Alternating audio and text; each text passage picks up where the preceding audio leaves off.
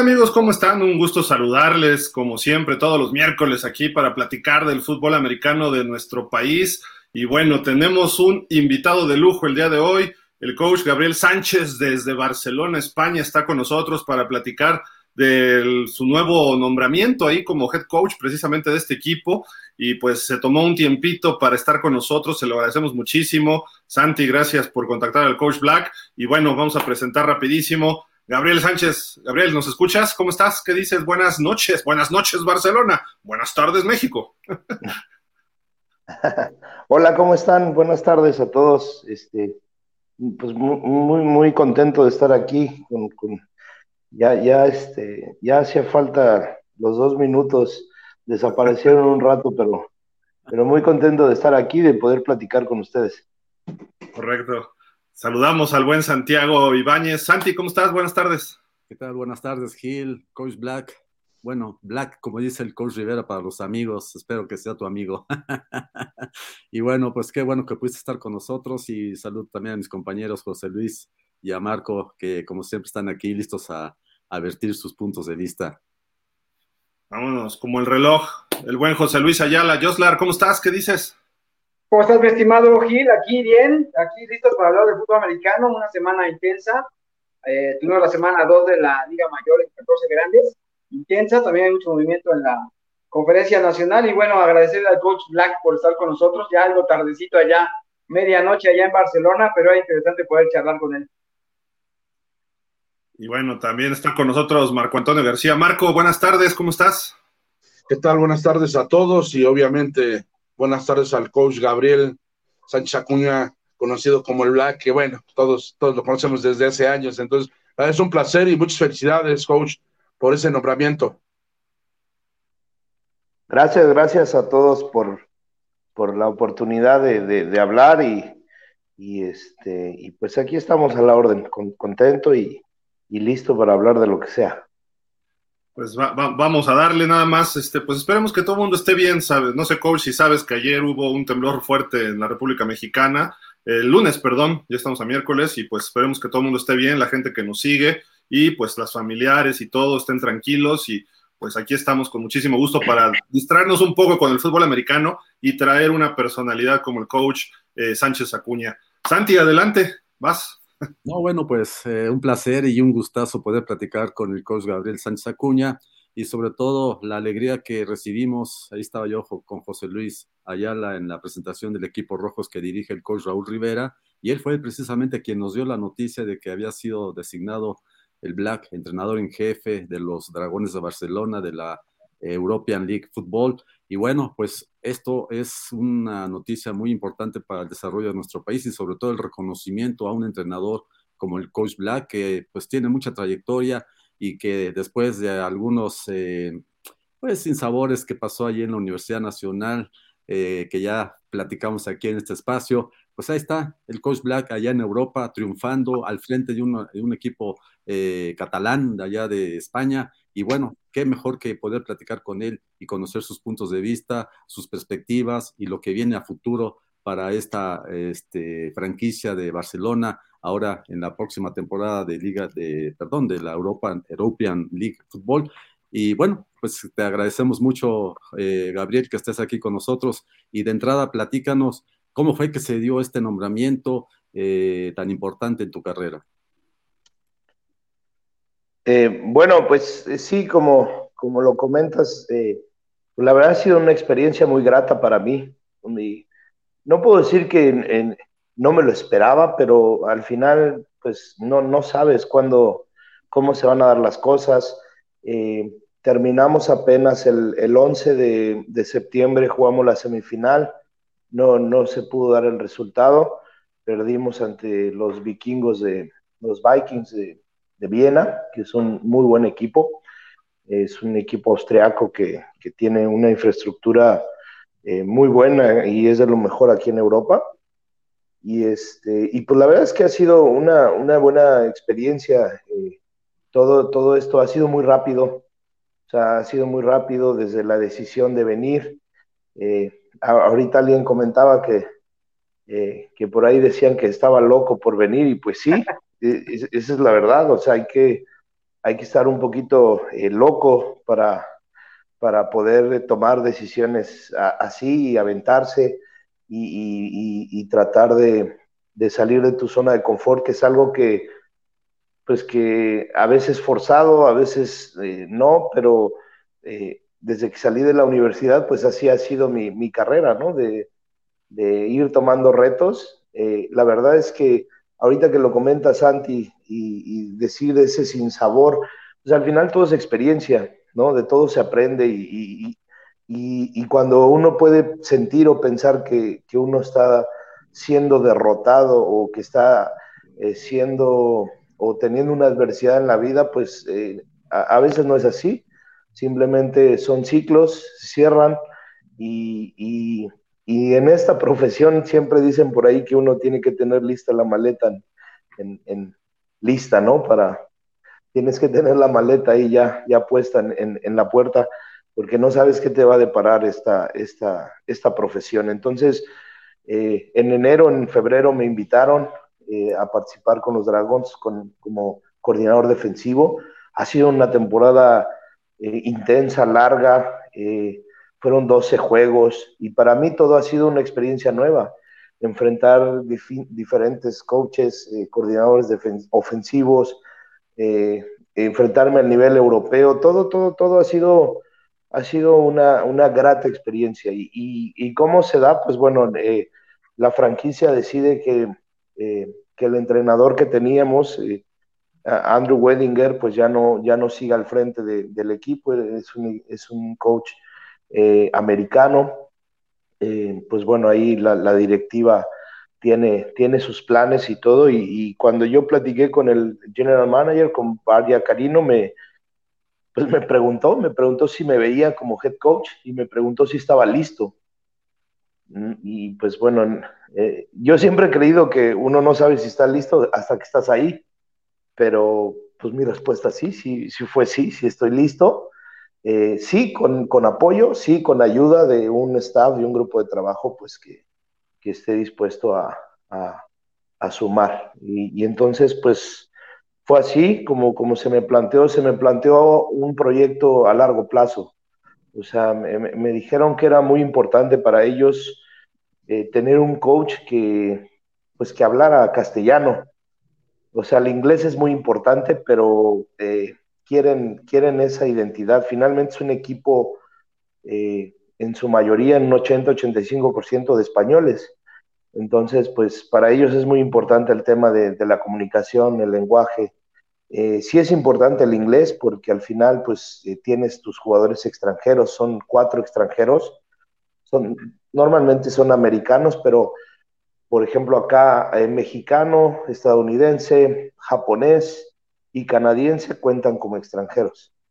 los demás entran en el grupo de europeos. Entonces, bueno, es una, es una mezcla interesante y pues así se dio apenas la semana pasada este, un día después de que, de que termina la relación laboral con el head coach y, pues bueno, desde la semana pasada, de hecho yo sigo acá en Europa y pues estamos trabajando ya, ya estamos trabajando en la planeación, ya estamos trabajando en lo que viene y pues, pues se vienen nuevos retos, es, una oportunidad, eh, pues estoy contento, pero sé que es un gran compromiso. Finalmente, pues soy el único mexicano, bueno, ya era el único mexicano, pero ahora soy el único mexicano eh, por acá como head coach y pues eh, bueno, pues muy contento, contento de, esta oportunidad. Excelente, coach. Una pregunta, ¿vas a poder integrar un staff? ¿Piensas llevarte jugadores y coaches mexicanos allá contigo? Eh, pues fíjate que eso es algo que obviamente tenemos que, planear bien. A mí me, encantaría y yo voy a regresar a México próximamente porque así ya lo tenía establecido, así lo tenía planeado eh, ahorita digamos que esta liga para, eh, los Dragons paran, paran de manera física, pero pues bueno, la parte operativa, el, general manager, el head coach, el director de personal, pues seguimos trabajando, pero digamos que no hay un motivo o una razón para estar físicamente aquí, porque todos los jugadores que, que tenemos, extranjeros y nacionales, pues no, no son de aquí, no, no viven aquí. Eh, tenemos jugadores de Madrid, tenemos de Gijón, tenemos de, de Murcia, tenemos de franceses, tenemos este, de jugadores de todos lados. Entonces, bueno, yo, yo, yo voy para allá y pues e, e, eso es lo interesante, es empezar a buscar de, inicio, pues yo voy a seguir mandando la defensiva. Necesito, necesito coaches, sí necesito integrar un staff, necesito principalmente la parte de la coordinación ofensiva, porque pues esa la mandaba el head coach eh, anterior. Entonces, a mí me encantaría, a mí me encantaría. Y fíjate que eh, eh, los españoles, el fútbol español, tienen muy buen concepto al fútbol mexicano. O sea, saben del nivel del, fútbol mexicano, saben de la calidad del jugador mexicano y, ellos pues están ansiosos y los jugadores respetan mucho, respetan mucho el fútbol mexicano. Entonces, si yo puedo sumar más mexicanos a, las filas de, los Dragons, eh, eh, lo voy a hacer. Obviamente tengo que pues, no dejarme llevar por el sentimiento o no dejarme llevar por otros factores más que el profesional, ¿no? Y, quiero traer a alguien eh, que cumpla el perfil de lo que estamos buscando y si pueden ser mexicano, adelante, pero si hay un chino que sea mejor, pues voy a traer al chino, ¿no? al final. ¿Qué pasó? ¿Cómo eh, chino? Eh, por, decir, por, decir algo, ¿no? Es decir, eh, me encantaría, pero pues quien, quien cumpla el perfil, quien sea mejor, sin duda lo vamos a sumar. ¿Dónde lleno mi solicitud, coach? Oye, pero, pero no solo eso, no, no solo es el perfil, es quién se anima a venir. ¿no? Porque, porque también es eso, es eh, vente a Europa, este, por el momento, por ejemplo, yo cuando vine, mm, a mí me dijeron 26 eh, meses y, es hasta el 30 de septiembre tu contrato. Y, al final es, eh, pues la mayoría de la gente puede pensar, ah, pues es que en el TEC, pues yo tengo, pues, pues tengo algo seguro, ¿no? Pero yo, eh, con mi experiencia, pues sé que en, este negocio no hay nada seguro, entonces es una parte que, pero no todos están dispuestos a hacerlo. Entonces, eso, eso también es, es lo que hay que, hay que platicar con, con los, las personas que, que, quieran venir. Marco, Marco, adelante. Oye, este Black, bueno, antes, eh, dos preguntitas. Una, la primera, eh, ¿llegaste ya con visa? Porque por ahí luego hay algunos problemas y los regresan porque no más pueden estar tres meses. Si a ti te dan visa de trabajo y por eso puedes estar seis meses.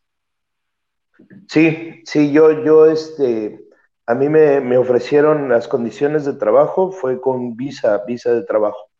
Ah, Entonces yo tengo una, una, perdón.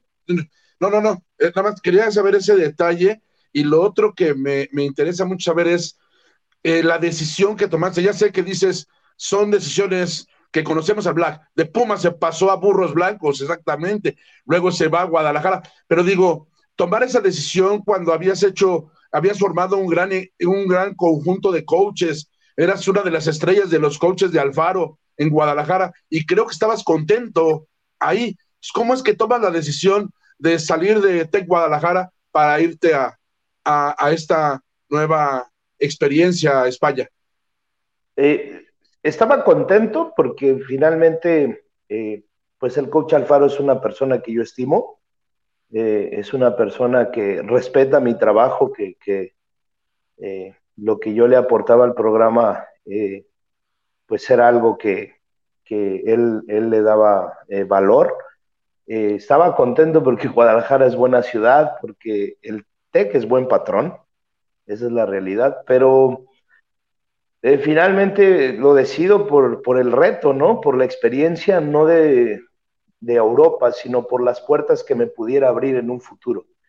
Eh, me, motivó mucho el tema de la, competencia, el tema de la liga, ¿no? Si bien no es la, la, NFL Europa que era antes, pues finalmente era una competencia europea, ¿no? Eh, somos el único equipo español representado en, en esa liga.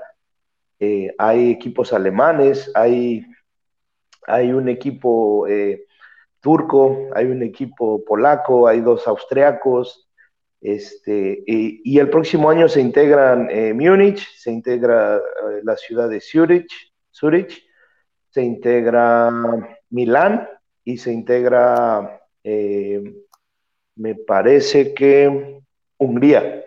Entonces van a ser cuatro equipos más.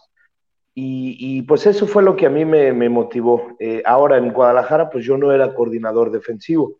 Yo estaba ayudando en los Casi, defensivos. ¿no? Tú y Esquivel, entre los dos, entre los dos mandaba, ¿no?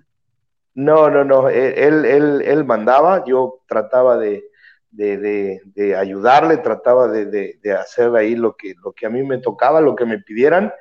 Eh, pero bueno, finalmente eh, me llamó la atención el tema de la liga, me llamó la atención el nombre de los Dragons y me llamó la atención eh, cuando yo platiqué con mi familia, me dijeron, pues mira, los beneficios es las puertas que te puede abrir, la rayita que le puedes poner al currículum y pues lo único o lo peor que puede pasar es que regreses y que toques puertas de nuevo, ¿no? Entonces, pues al final eh, creo que en ese sentido solo era un tema personal, un tema de, acomodar las cosas con la familia eh, para ver cómo iba a venir, pero lo tuve claro desde el principio, desde la, desde la, oferta del general manager Bart Carino y pues eh, bien, o sea, a esto a esta aventura, pues se suma este nuevo encargo y pues bueno, qué mejor que, que, reafirmar que pues hice lo correcto. Por último, Gabriel, eh, el nivel que, para decirle a la gente mexicana, a los espectadores, el nivel que hay del fútbol americano eh, europeo en comparación al mexicano, porque tú has sido coach en Liga Mayor y has sido coach en profesional en México, en la LFA y eso. Entonces, ¿qué nos podrías decir en comparación de ese fútbol al que hay aquí. O sea, no sé, ¿es mejor que Liga Mayor en México? ¿Es mejor que la LFA? ¿O no? ¿Tú cómo, cómo le podrías decir a la gente? Pues mira, no, no, no me gustaría eh, como ser muy, muy, al final es muy subjetivo, ¿no? O sea, sí, sí entiendo que, yo he estado en los dos lugares. Eh, yo creo que al final eh, el tema de Liga Mayor pues sigue siendo algo muy fuerte porque son más jóvenes y hay instituciones educativas atrás de los jugadores y yo creo que el nivel de Liga Mayor es top de, la LFA, de la FAM, por ejemplo, porque los jugadores están en su, en su, en su mejor apogeo, ¿no? Eh, porque es cuando están mejores, mejor preparados, cuando más tiempo le dedican, cuando estás de lleno. Eh, la experiencia que yo tuve en LFA, en, en FAM, eran esos mismos jugadores eh, con gran calidad, pero ya sin entrenar, ya sin dedicarle cuatro o cinco horas del día a, tu juego, a tu scout, a tu video, a tu gimnasio. Entonces eso alenta un poco el juego. Eh, en comparación de acá, pues el nivel, el nivel es bueno. Eh, no me aventuraría a decir que es mejor que, el de allá, pero es, es, bueno porque al final la inversión que hacen los equipos en comparación del FA y esto, pues, por ejemplo, sí tienen a los jugadores eh, dedicados al 100%. aquí, por ejemplo, los Dragons tienen eh, a los jugadores, yo tengo a los jugadores, eh, todos viven en una residencia y entonces los tenemos este, diario, las horas que nosotros queramos para dedicarle eh, el tiempo correcto. Cuando yo estaba en Los Reyes, por ejemplo, pues trabajaban y, entrenábamos a las nueve de la noche porque tenían otras actividades. Entonces, eh, yo creo que la diferencia es como eh, el jugador mexicano no deja de ser o no, no es más malo cuando está después de Liga Mayor, simplemente ya no se dedica al 100%. Yo creo que esa es la diferencia. Acá los, los equipos, sobre todo alemanes, los austríacos, pues tienen, pues tienen dinero, eso, es la realidad. Tienen dinero y entonces pueden, pueden traer muy buenos jugadores extranjeros, por ejemplo, top, y, a sus nacionales, pues el nivel de vida o, lo que ellos hacen laboralmente y lo pueden conjuntar fácilmente que se pueden dedicar muy bien al juego. Gracias, Gabriel. José Luis, adelante. Eh, coach, buena tarde. Eh, hace rato decíamos, ¿no? Que te fuiste porque nadie te quería, en realidad, pero, pero la verdad es que cuando llegó la noticia de que estabas allá, y primero cuando te contratan, fue una nota que le dio la vuelta a todo el país, ¿no? Y todos la festejaron y demás. Y ahora que se da a conocer que eres nombrado head coach, la realidad es que te vuelves un boom y todo el mundo mostrándote cariño, ¿no? Y, y respeto y demás, reconociendo tu trayectoria. Yo creo que, que por ahí sí sientes ese cariño, ¿no? De, de, de México para allá.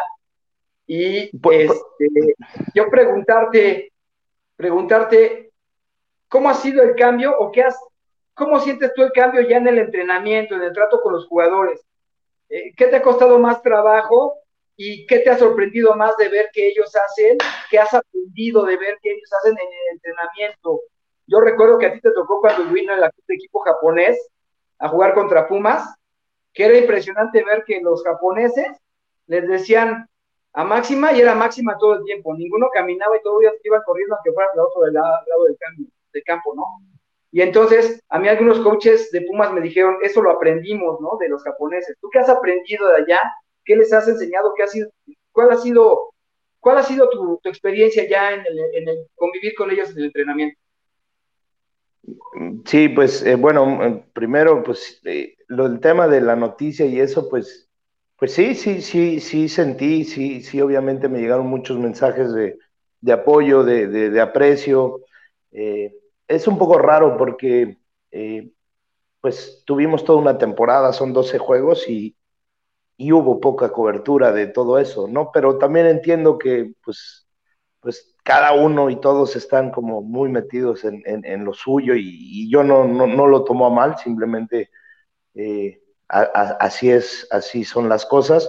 A veces tienen que suceder este tipo de noticias o tiene que ser algo que consideren de gran trascendencia para que, para que pueda haber nota, pero eh, está bien, o sea, al final no se trata de mí, o sea, se trata de, de ir abriendo espacios, ¿no? Hoy es un mexicano, yo voy a pelear porque mañana sean dos, para que mañana sean tres, para que eventualmente pueda ser un jugador, a mí, a mí me encantaría el, tema de, que no haya mexicanos, yo no creo que es por nivel, simplemente solo son dos extranjeros a la ofensiva y solo dos a la defensiva, ¿no?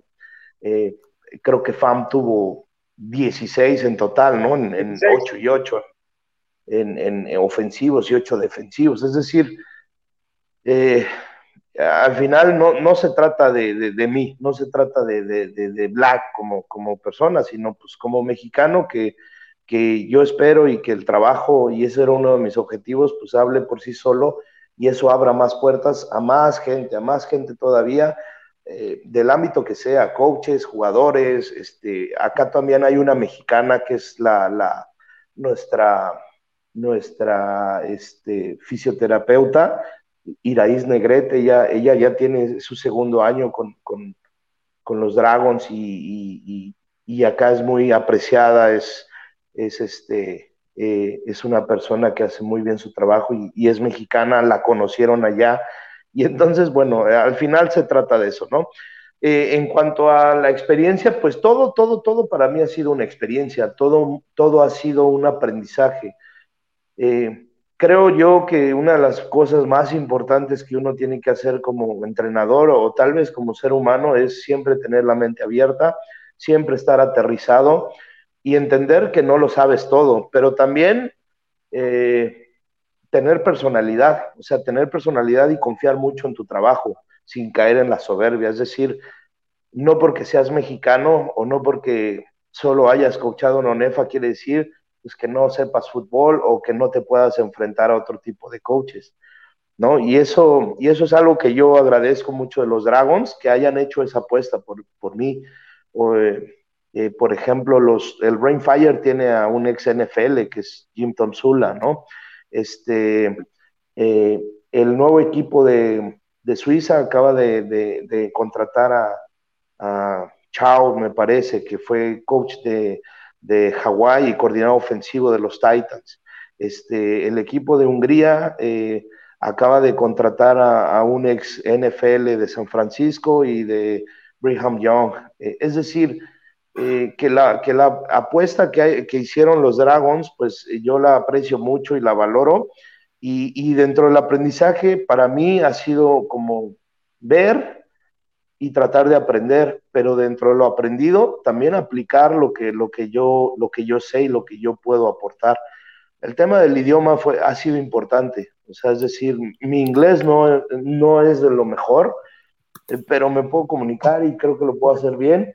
Y, entonces esa, eso, esos dos, este, esas dos vías de comunicación, esos dos lenguajes, pues son básicos en, el fútbol, porque pues eh, eh, para los españoles es importante, sí, sí les hablas en inglés porque hay coaches eh, americanos y jugadores, pero pues fácilmente me puedo comunicar en su lengua y, y eso facilita las cosas, ¿no? aprender de, de, lo que, de lo que hay acá, pues ha sido importante, ¿no? O sea, yo la otra vez comentaba que pues, de tanto tiempo en ONEFA y de tantas finales con los auténticos Tigres, pues pues más bien era ya pensar en, el otro juego a ver cómo le íbamos a cambiar, porque ya nos conocíamos mucho, ¿no? Y ya sabíamos cómo íbamos a jugar. Acá para mí ha sido eh, muy distinto eh, semana a semana enfrentar una ofensiva y luego enfrentar otra, y acá todavía pueden jugar con ala cerrada, con fullback. Este, hoy el mejor jugador de la liga o el que está pintado para ser el más valioso, pues es un corredor inglés de, de Hamburgo, que corrió casi para dos mil yardas, este, y que pues es un, es un gran jugador, ¿no? Entonces imagínate a, los Sea Devils de Hamburgo jugando con ala cerrada, con fullback, eh, jugando power football, entonces en México pues ya estamos muy acostumbrados al spread offense, ¿no? Al RPO y pues ahí, ahí están trabados un poquito con eso. Este, pues está bien, es, es normal, pero para mí eh, ha, sido, ha sido importante, ¿no? Y, también eh, la experiencia de, que los jugadores españoles, creo yo, y está lo acabamos de demostrar, pues que son talentosos. Hay muy buenos jugadores, hay buen talento. Lo que hace falta trabajar por acá es este, la estructura del fútbol. Acá no hay un fútbol colegial, ¿no? Entonces esa estructura del fútbol, pues es, es, es complicado eh, armar como tal el equipo como si fueras a la intermedia y vieras a la intermedia y pues ya te jalas una selección de intermedia y la haces tu liga mayor, ¿no? Entonces, pues son retos que a los que me estoy acostumbrando. Eh, sin duda me ha sorprendido que, el jugador español eh, quiere, quiere aprender, quiere, quiere ir para adelante y eso para mí ha hecho muy, muy o más digerible mi trabajo. Oye, allá en, Hungría hablabas que puede haber equipo en Hungría. Allá está también un coach mexicano, el coach Sergio Varela, que ha sido campeón nacional en varias ocasiones. Igual y por ahí se mete al equipo, ¿no? También te podrías encontrar a un mexicano coachando. Eh, sí, o sea, sin duda eh, creo y tengo conocimiento que hay muchos coaches mexicanos, ¿no? Por acá, por España, en Suiza, eh, o sea, sí me han me he contactado y me han escrito muchos, eh, algunos coaches eh, mexicanos. Eh, más bien yo hacía la referencia a, específicamente a la, a la, a la ILF, ¿no? sí, no, pero me refiero a que, a que será positivo que, que, pueda haber otro mexicano ahí también, ¿no? Si, si el coach que ha tenido muy, una carrera exitosa en Hungría y si ya va a haber equipo, seguramente lo van a buscar enrolar allá, ¿no? Y entonces va a ser positivo que tengas a un con Nacional allá, ¿no? Sí, pues eh, sin duda, eh, no, no, tengo el gusto de, conocerlo, pero, pero eh, por supuesto, de rival, de compañero, de lo que sea, entre, entre más si no mal recuerdo, ganó, por acá. ganó el Campeonato Nacional de Hungría el año pasado y esta vez se quedó en semifinal. O sea, sí tiene una trayectoria ya grandecita ya en Hungría. Ah, perfecto, pues le vamos a pedir su CV. Sí, sí, sí. Ahí, luego te paso sus datos, yo, yo, tengo buena relación con él. Perfecto. Coach, eh, esta liga es eh, europea, obviamente, de varios países. ¿No, ¿No compiten los dragones de alguna forma localmente? Porque creo que tienen hasta chavitos, ¿no? No, lo que Dragons está haciendo es, eh, está creando o creó una academia.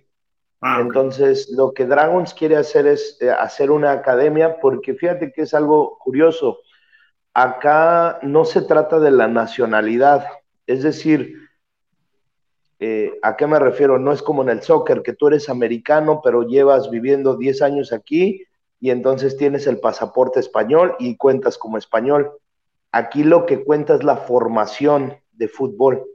Es decir, si tú ya tienes el pasaporte español, pero tú jugaste y te, formaste en Estados Unidos, tú sigues contando como, como americano. Entonces, eh, por ejemplo, si nosotros tuviéramos un mexicano que su formación ha sido en, en España, eh, él contaría como español. Entonces, creo más o menos que eso por ahí va la liga. Para, eh, yo imagino que para que no se convierta como, como, como el soccer, ¿no? Como que, que, todos ya consiguen el pasaporte, entonces juegan con, con 10 extranjeros, pero con pasaporte, y entonces es algo, algo así. Entonces, este, eh, tiene que ver más eso, tiene que ver la, la, la formación futbolística. Santi. Estás muteado, Santi. ¿Qué le hace falta a Dragons, eh, Gabriel, para ser un equipo más competitivo y que no se quede en semifinales como fue ahora en este torneo?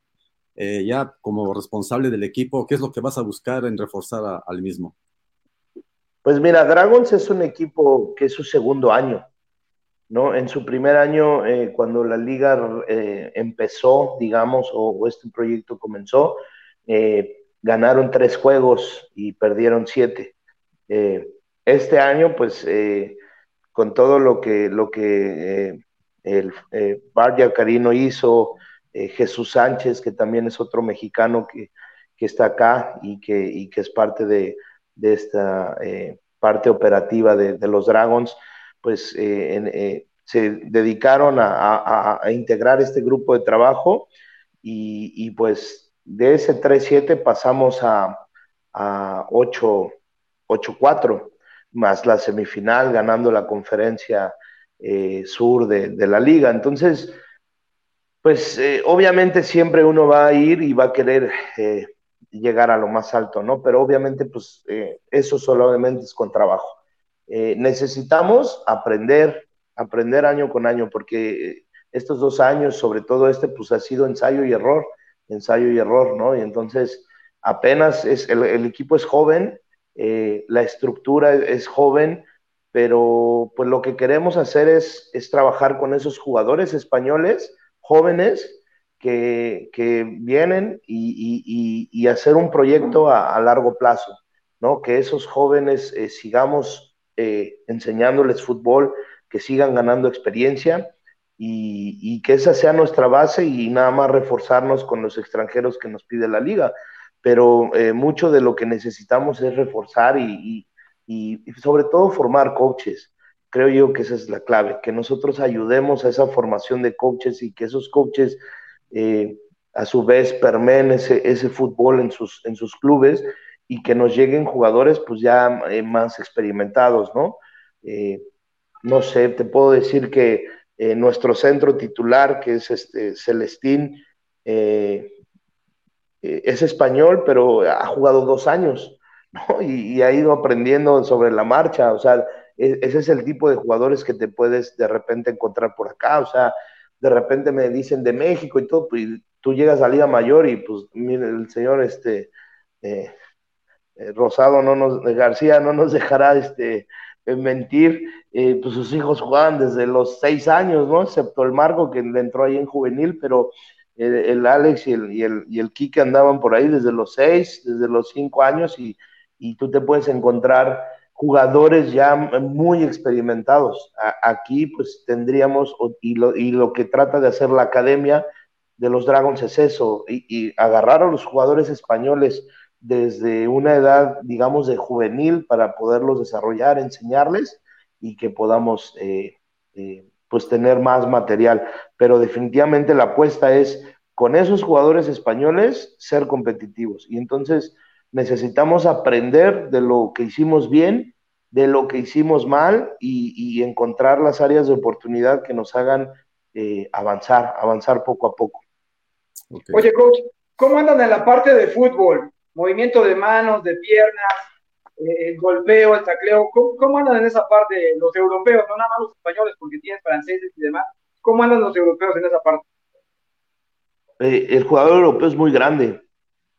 O sea, los, eh, los, equipos, las líneas ofensivas alemanas, eh, los equipos de Austria, los, los Vikings y los este, Raiders de Tirol, de ahí de Innsbruck, tienen gente muy grande. Entonces, pues usan esa, esa fortaleza. Nosotros, acá los españoles, eh, realmente hay, hay jugadores grandes, pero no, no es tan homogéneo como puede ser un equipo austriaco. O sea, eh, realmente a nosotros, por ejemplo, nos costó eh, ya el último trabajo esa, esa, esa, esa superioridad física de repente nos causó merma para poder ser más efectivos en, en la carrera, por ejemplo, ¿no? Eh, pero eh, en general el europeo, pues es, es, es, gente grande. Pero el movimiento de manos, de piernas, lo que es fútbol, ¿cómo está? Bien, eh, hay, hay, hay, buen talento. De hecho, si tú te fijas en, el, en este programa internacional de la NFL, eh, si tú revisas la lista, hay, hay casi eh, 12 jugadores de, de, esta liga invitados a, al Combine. Hay, hay, hay, muchos jugadores invitados al Combine. Eh, por ahí, por ejemplo, hay un austriaco que es corredor y que, y que se quedó en, en los gigantes de, de Nueva York y, y, creo que está en el Practice Squad. Él era jugador, me parece, de... de ¿No es alemán? Eh, no, hay un austriaco, hay ¿Austriaco? otro alemán que es, que es defensivo. Ah, okay. Es decir, eh, es decir, eh, el fútbol europeo eh, yo creo que es de muy buen nivel, ¿no? Pero repito, el concepto que toda Europa o el, concepto que tienen del fútbol mexicano es muy bueno.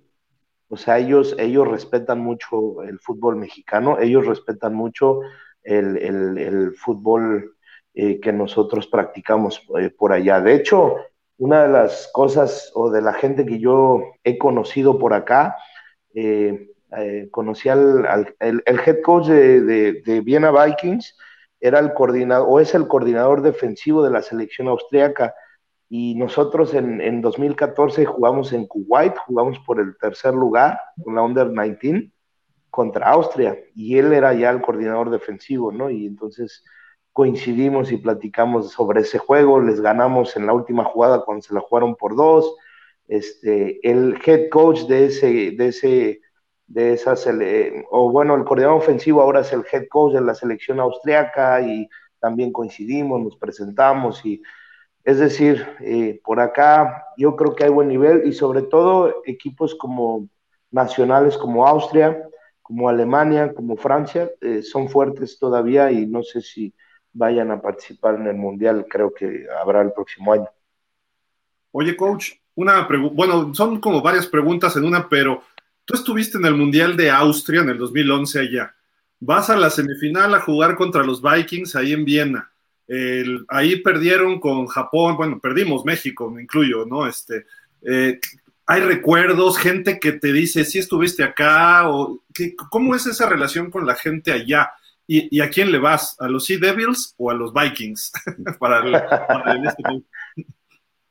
pues, pues, sí, o sea, la, la, verdad es que ahora que me tocó ir dos veces a Austria, yo me acuerdo que en ese mundial, pues poco pude conocer Austria, eh, pero acá, pues eh, esas dos veces tuve, tuve oportunidad, quise ir, quise ir por el penacho, pero no, no pude traerlo.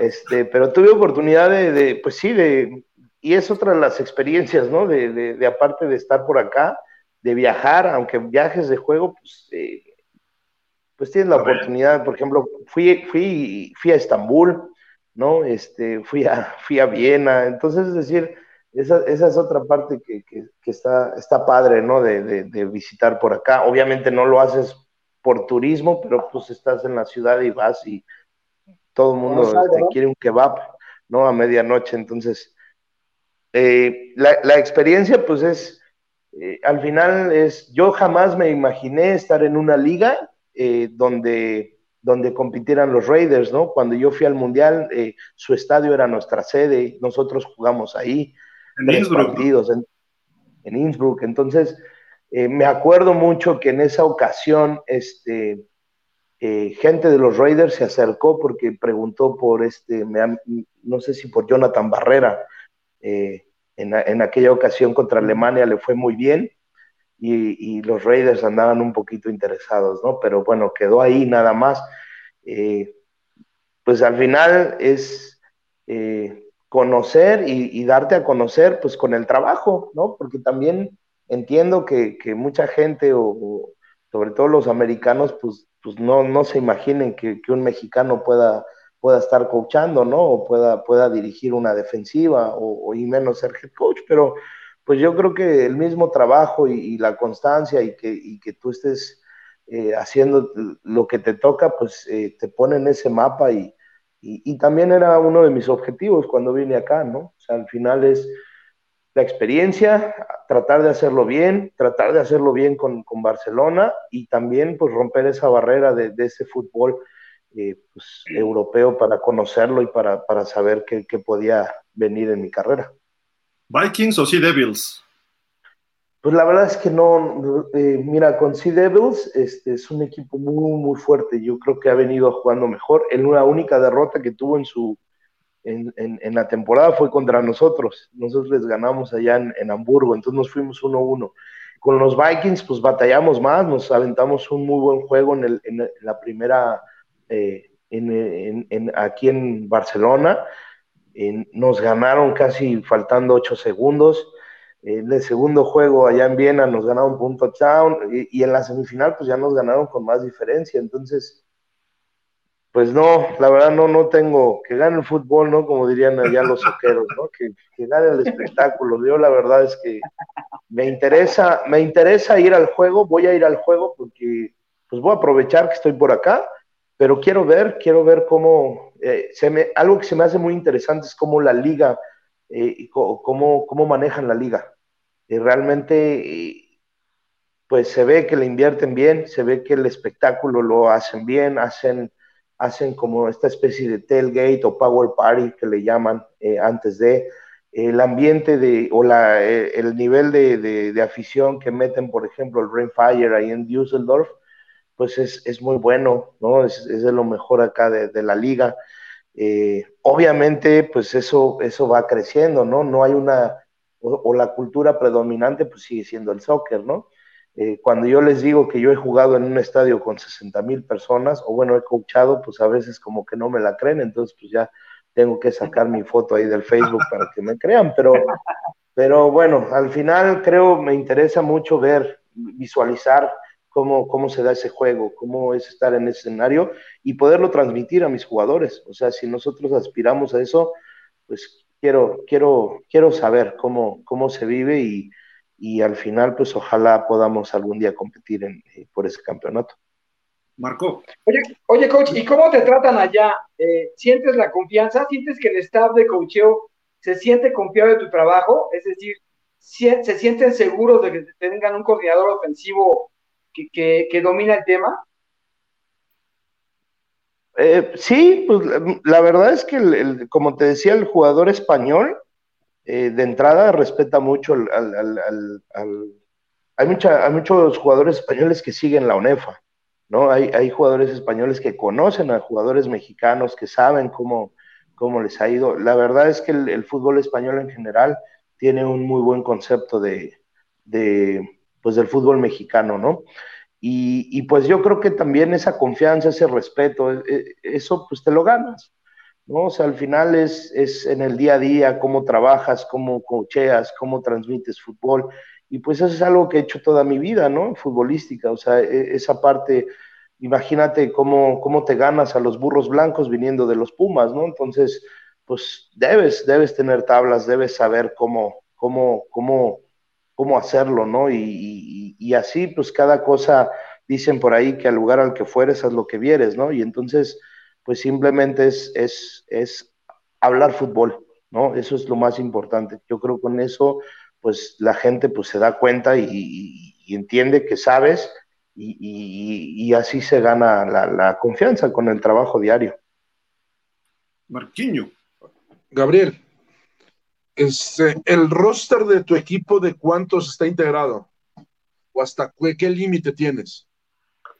45 eh, jugadores, en, me parece que eran 50 eh, todavía en la liga, 55, pero nosotros como, como Dragons me parece que teníamos 45 jugadores, pero el límite de la liga debe ser 55.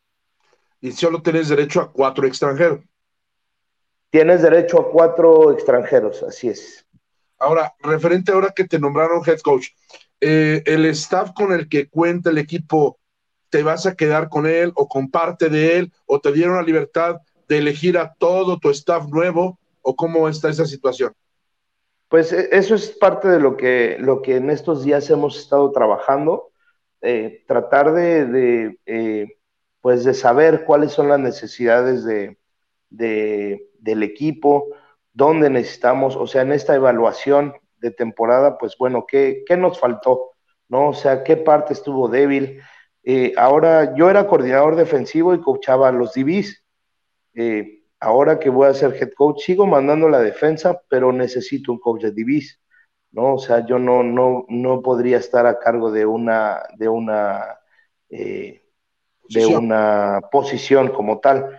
Entonces, y, y pues la parte ofensiva, pues el coach era el que mandaba eh, eh, la ofensiva, entonces, pues estamos evaluando de todo su staff que, cuál es el que puede servir, cuál es el que puede ayudar y sobre todo, pues buscar, o sea, buscar y saber eh, quién va a mandar la ofensiva, ¿no? no estamos casados con nada, con nadie, eh, también el, el, general manager Bart pues tiene mucha experiencia en, esto. ellos conocen más el fútbol europeo, ellos conocen más la gente que ha estado por acá, la gente de más experiencia.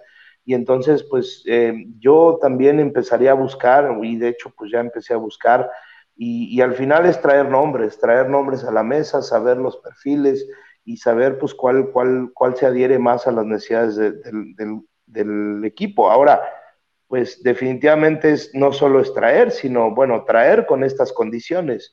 Y, pues habrá quien, quien no le convenga, habrá quien, quien no le importe la parte del dinero o la parte de vivir solo por acá, o es decir, hay, hay muchas cosas que, que, que, no nada más es, eh, o sea, es quien está dispuesto a, a, a vivirlo, ¿no? Que tú le tengas confianza, claro, ¿no?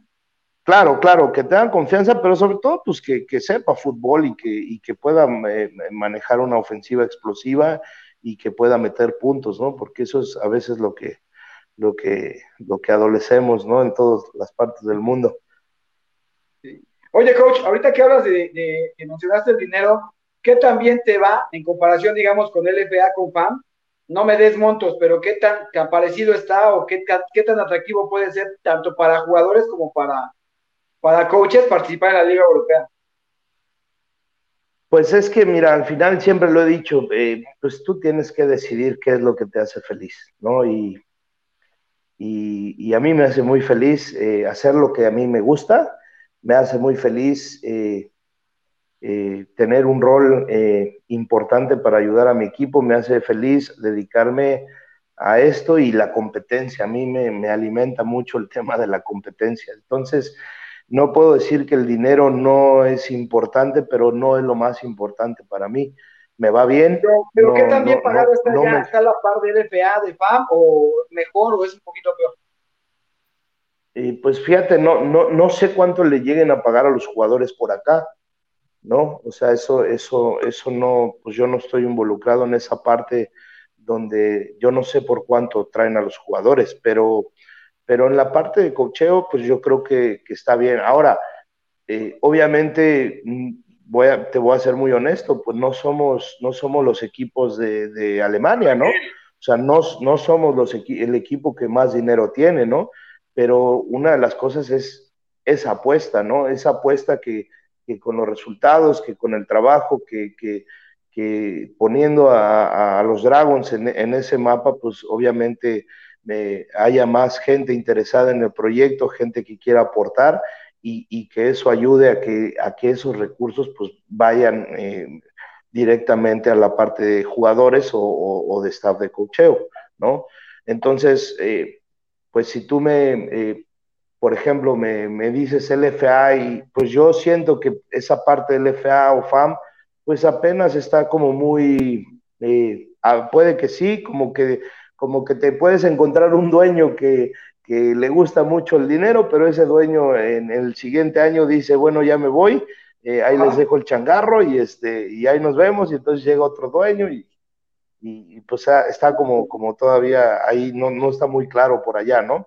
acá lo tienen muy claro, ¿no? Acá tienen muy claro lo que hay, lo que ofrecen.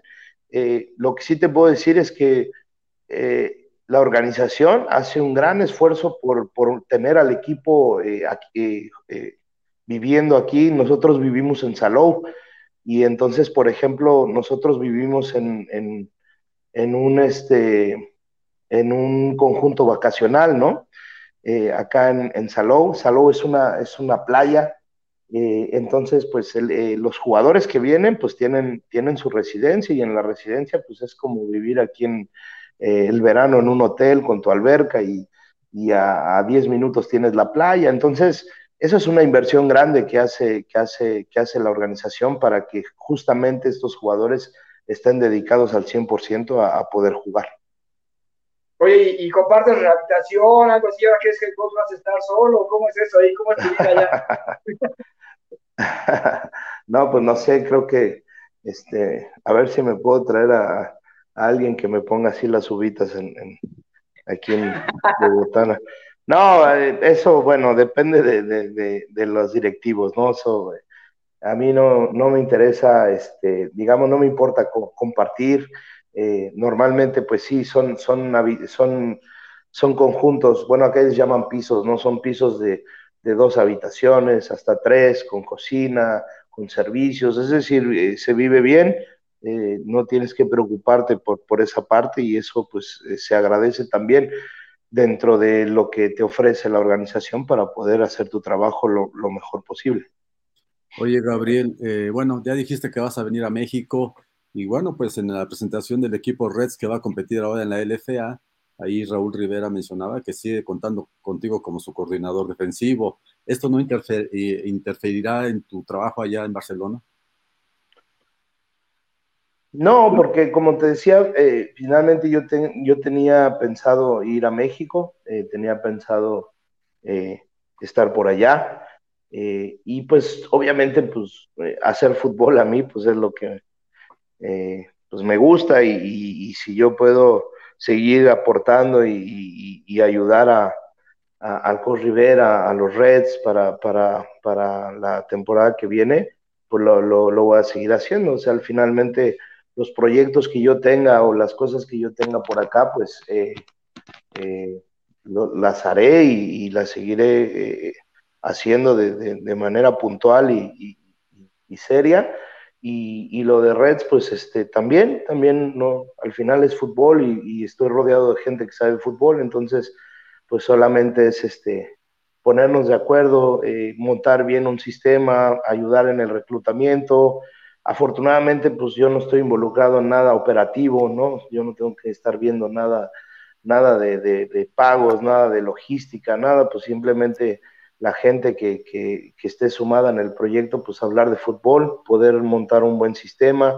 Eh, hay jugadores que conozco y, ya, y cuando sea el momento de volver para acá, pues ya me iré y no pasa nada. Oye, Black, ¿y te irás solo o la familia seguirá ya por Aguascalientes? no, pues este, por el momento eh, tengo, tengo todavía eh, planeado estar por acá eh, solo. Este, e, esa es una de las partes un poquito más complicadas, pero pues bueno, tengo, mi hijo vive en la Ciudad de México, ¿no? Mi hijo vive, vive con su mami y este, y, y pues él, él está en la escuela ahí eh, pues lo que sí tengo eh, más bien planeado es, es que él pueda vivir la experiencia de, de, estar por acá, que él, que él sea parte también, que vea lo que, lo que hago por acá, que, que, que lo sienta un poquito más, que, que vea eh, cómo, cómo se vive por acá y, las oportunidades que hay. Y al final, pues solo, solo es abrirle una oportunidad de vida más a él para que, para que en un futuro, pues él, él sepa y entienda que, hay cosas que, pues, que, que, vale la pena, ¿no? Vale la pena luchar, vale la pena eh, hacer y esforzarse eh, por, algo que, a ti te gusta, que, que, encuentre su camino y, pues nada más. Oye, coach, ¿qué es lo que más te agrada del fútbol europeo? Porque además son diferentes países y diferente comportamiento de las aficiones, ¿no? Me imagino que hay algunas más rudas que otras, otras más conocedoras. ¿Qué es lo que más te agrada de, esta liga? Mira, aficiones rudas como la de mis águilas blancas, pues ninguna me he encontrado por acá, ¿eh? De entrada. Este, eh, me, agrada, me agrada que eh, la seriedad que le ponen a, este, a esta liga. O sea, eso, eso me gusta, ¿no? Me gusta que, tratan de, que el, mínimo detalle este, esté bien cubierto. Creo que han hecho un muy buen trabajo en el tema de medios, han hecho un muy buen trabajo en el tema de, cómo de las transmisiones de los juegos, el Game Pass, eh, por ejemplo, el tema de, que las estadísticas, todos los reportes de, lo que pasa en la semana, este, lo tienen muy bien estructurado y eso, eso me gusta, ¿no? Me gusta cómo, cómo, cómo tratan de hacer este evento de la FENAL a un evento importante, un evento eh, pues de gran trascendencia, ¿no? Este, eso, eso me gusta, me gusta que a pesar de que la cultura del fútbol americano no es tan fuerte como lo puede ser en México o en Estados Unidos, eh, el fútbol europeo pues tiene afición, ¿no? Tiene afición. En, hay Polonia las Panteras son un suceso, ¿no? En Polonia las Panteras son un suceso. Las Panteras de Polonia son un suceso, ¿no? En Polonia. Sí, y fíjate que no, no, me, no nos tocó jugar contra ellos este, este año, pero por ejemplo, eh, la liga alemana, eh, la GFL, eh, pues es una liga de las fuertes en Europa y hay muchos jugadores americanos, canadienses, incluso mexicanos que buscan venir mucho a, la, liga este, alemana. Tiene tres divisiones, la GFL, y entonces hay muchos, muchos jugadores que, andan por acá, ¿no? Y que se contratan en, en Alemania. Entonces, pues eh, se ve que hay gente interesada, se ve que hay gente que le gusta eh, invertir en, este tema del fútbol americano y pues eso, eso está, está padre, eso me gusta. Coach, eh, pues digo, no sé si quieras agregar algo más, sabemos que ya está a la una de la mañana, este, ya es tiempo de dormir, viajas a la final, bueno, al juego de campeonato en Klagenfurt, me parece que va a ser. pues algo más que quieras agregar, no sé. No, pues eh, muchas gracias, gracias por el espacio, gracias por, la entrevista. Eh, y, pues eh, nada más, mandar un saludo, mandar un saludo a toda, a toda la gente por allá, por, México. Este, hay gente de veras este, pues que, ha estado muy, al pendiente de, lo que está pasando por acá, que, por medio de un mensajito o algo me, muestra mucho su apoyo, gente que no conozco. Eh, otra gente que sí. También tengo todavía mis seguidores ahí, este, mis dos, tres haters que, también andan, andan por ahí, pero, pero también eso, eso es parte del show. Pero eh, pues nada, agradecer. Eh, eh, es una oportunidad importante para, para, mí en lo personal, es una oportunidad buena, yo creo, para México y que espero que poco a poco este camino se vaya abriendo, que se vaya dando un poco más para el fútbol eh, mexicano y también a la, gente que quiera venir o que, o que piense que, acá está fácil, pues decirles que, no, que no, está fácil, o sea que, que de igual manera si tú quieres ir a donde quieras ir, pues tienes que estar preparado y tienes que estar este, en tu mejor estado físico, este, y, y, en, y, en, y, en, cuestión de cocheo, pues tienes que estar eh, actualizado y tienes que estar en la jugada porque, porque si no, pues te vas, te vas quedando, te vas rezagando. Entonces, ojalá sea buena oportunidad. Eh, estoy contento, estoy contento con el reto. Es un reto importante y, lo, lo, asumo como tal. Eh, no va a ser fácil, pero sin embargo, pues es, es vamos a, trabajar, no hay de otra, hay que trabajar. un saludo a todos mis jugadores de, de, Dragons, un saludo a la afición de acá de, de Barcelona. Eh, tenemos una porra ahí que es muy eh, seguidora y, desde aquellos Dragons de, del noventa y tantos. Y entonces, pues bueno, eh, agradecerles a todos el, apoyo, agradecer a todos el tiempo que le dedican a los Dragons y pues esperemos que sea un buen 2023 de mucho trabajo. Y, que vengan buenas cosas para, la organización y para, para, para todos nosotros. Yo difiero con una cosa contigo, coach. Este es tu éxito. México viene después. Este es tuyo y mucho éxito. De verdad te deseo lo mejor. Te lo mereces. Eh, que, te paguen bien, que disfrutas, que conozcas, que viajes, que ganes campeonatos. Eso es lo que te deseamos de, todo corazón y tú lo sabes. Eh, no te veía desde antes de la pandemia que nos vimos en un Buffalo Wild Wings. Este, con, ibas con Saspe, creo, ahí. Este. Ya, la verdad es un coach muy dedicado, te deseamos lo mejor y ojalá y algún día te podamos ir a ver coachar en vivo allá, ¿no? Y que todo salga muy bien y cubrir una, la temporada de los Dragons, etcétera, y que tengas campeonatos. Eso, digo, se te van a dar, lo sabemos, creo que aquí todos. Eventualmente, a lo mejor es rápido, a lo mejor tardas, pero sabemos que eres un coach que haces jugadores y equipos campeones junto con el coach Rivera y pues les deseamos, eh, te deseamos lo mejor y pues mucho éxito y aquí están las puertas abiertas para cuando quieras platicar acá en México. No, quiero preguntarle algo, Gil. Quiero preguntarle algo. Coach, ya con tu experiencia europea, seguramente es una aventura que te va a gustar estar ahí o que vas a buscar estar ahí, pero va a ser un reto importante el Mundial allá en Alemania, ¿no? Va a ser un evento que ya con la Liga Europea, como han crecido varios países, va a ser un evento mucho más fuerte que lo que ha sido años anteriores, ¿no? Pues, eh, sí, me, imagino que sí, pero la verdad es que no estoy pensando en, el Mundial, o sea, no me, no me preocupa el Mundial.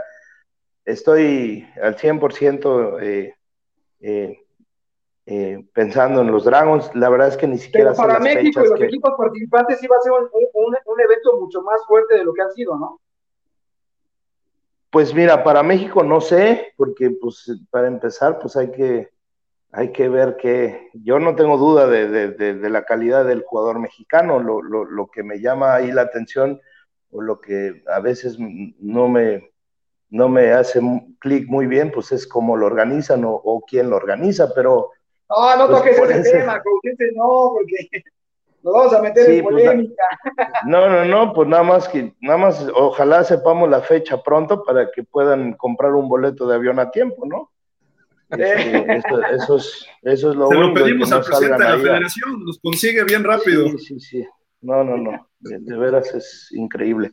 Pero bueno, en, ese sentido, eh, mi, mi, mente está eh, acá, ¿no? E incluso, pues, si hubiera una oportunidad el Mundial, lo tengo muy claro que no es con México y, y no estoy interesado en, en, en participar con, con, México. Si así fuera, sé que no lo voy a hacer pero pues por acá, si, si se abre una, una oportunidad, si se abre una ventana y, yo puedo estar ahí por ahí, aunque sea de chismoso, pues lo, lo voy a estar, pero, pero no es algo que, que esté en, mi, en, mi, en mis planes, simplemente estoy metido eh, con, con, este, con los Dragons. No sé cómo va a estar organizado el Mundial ni qué fechas, pero pues ojalá yo ande por acá y, y me pueda dar una vuelta.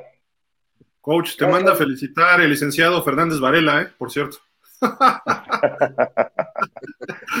no, pues, ¿qué te digo? Eh, eh, al final eh, las cosas a, todo el mundo lo ponen en, el lugar que merece, ¿no? Y, este, y pues bueno, yo le deseo mucho éxito ahí a, los Pumas, que eso es realmente algo, algo, algo, y es el equipo que yo aprecio, que yo adoro es el equipo que me formó como jugador, es el equipo que me formó profesionalmente y los Pumas, y tal vez eso es lo que mucha gente no entendió de pantalón largo, es que los Pumas están muy, muy, muy por encima de ellos que, están de paso, ¿no? Este, pues, solamente espero que, que, que, se vaya, que cuando se vayan, pues, pues realmente les hayan aprendido algo, ¿no? Y les quede algo cuando se vayan a administrar los estacionamientos o o algún museo universitario, porque al final, Oye, ¿viste al final, pues ese, porque al final ese, ese es el, el lugar que van a terminar teniendo ese, ese, ese, tipo de personajes. Eh, ¿Perdón? ¿Viste el juego contra Monterrey? Sí, sí lo, sí lo pude seguir. Este, ¿Qué, te pareció el juego? Estuvo, estuvo, bueno, estuvo interesante. La verdad es que me, me dio mucho gusto ver este ver, eh, fíjate que en general, más allá de los Pumas, me gustó ver eh, que el tiempo al final eh, le dio a la gente lo que quería, pero también el tiempo dio a muchos la razón de por qué no era tan malo estar separados.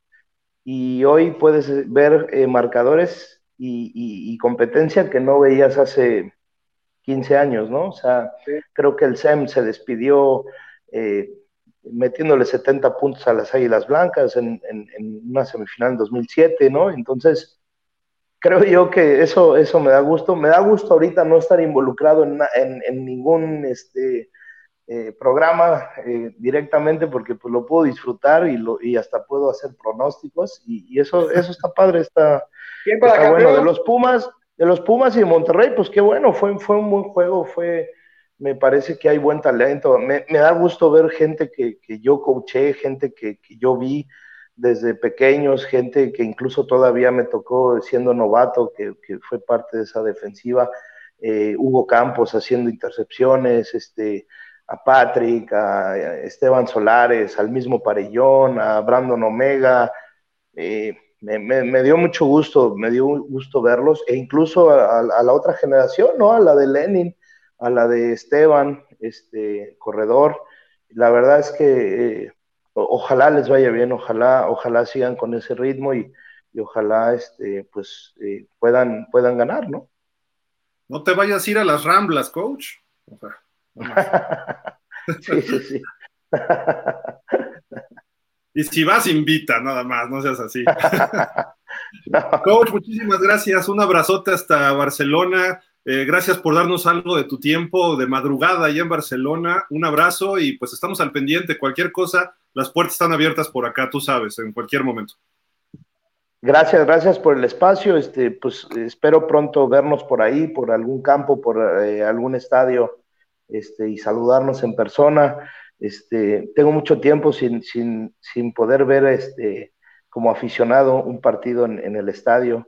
Entonces, pues también tengo, tengo ganas de, ver sin presión eh, un juego y, poder este, disfrutarlo y, creo que así va a ser. Excelente, coach. Muchísimas gracias. Buenas noches. Muchas gracias, Buenas noches. Te mandan saludar por aquí tres personajes que conoces.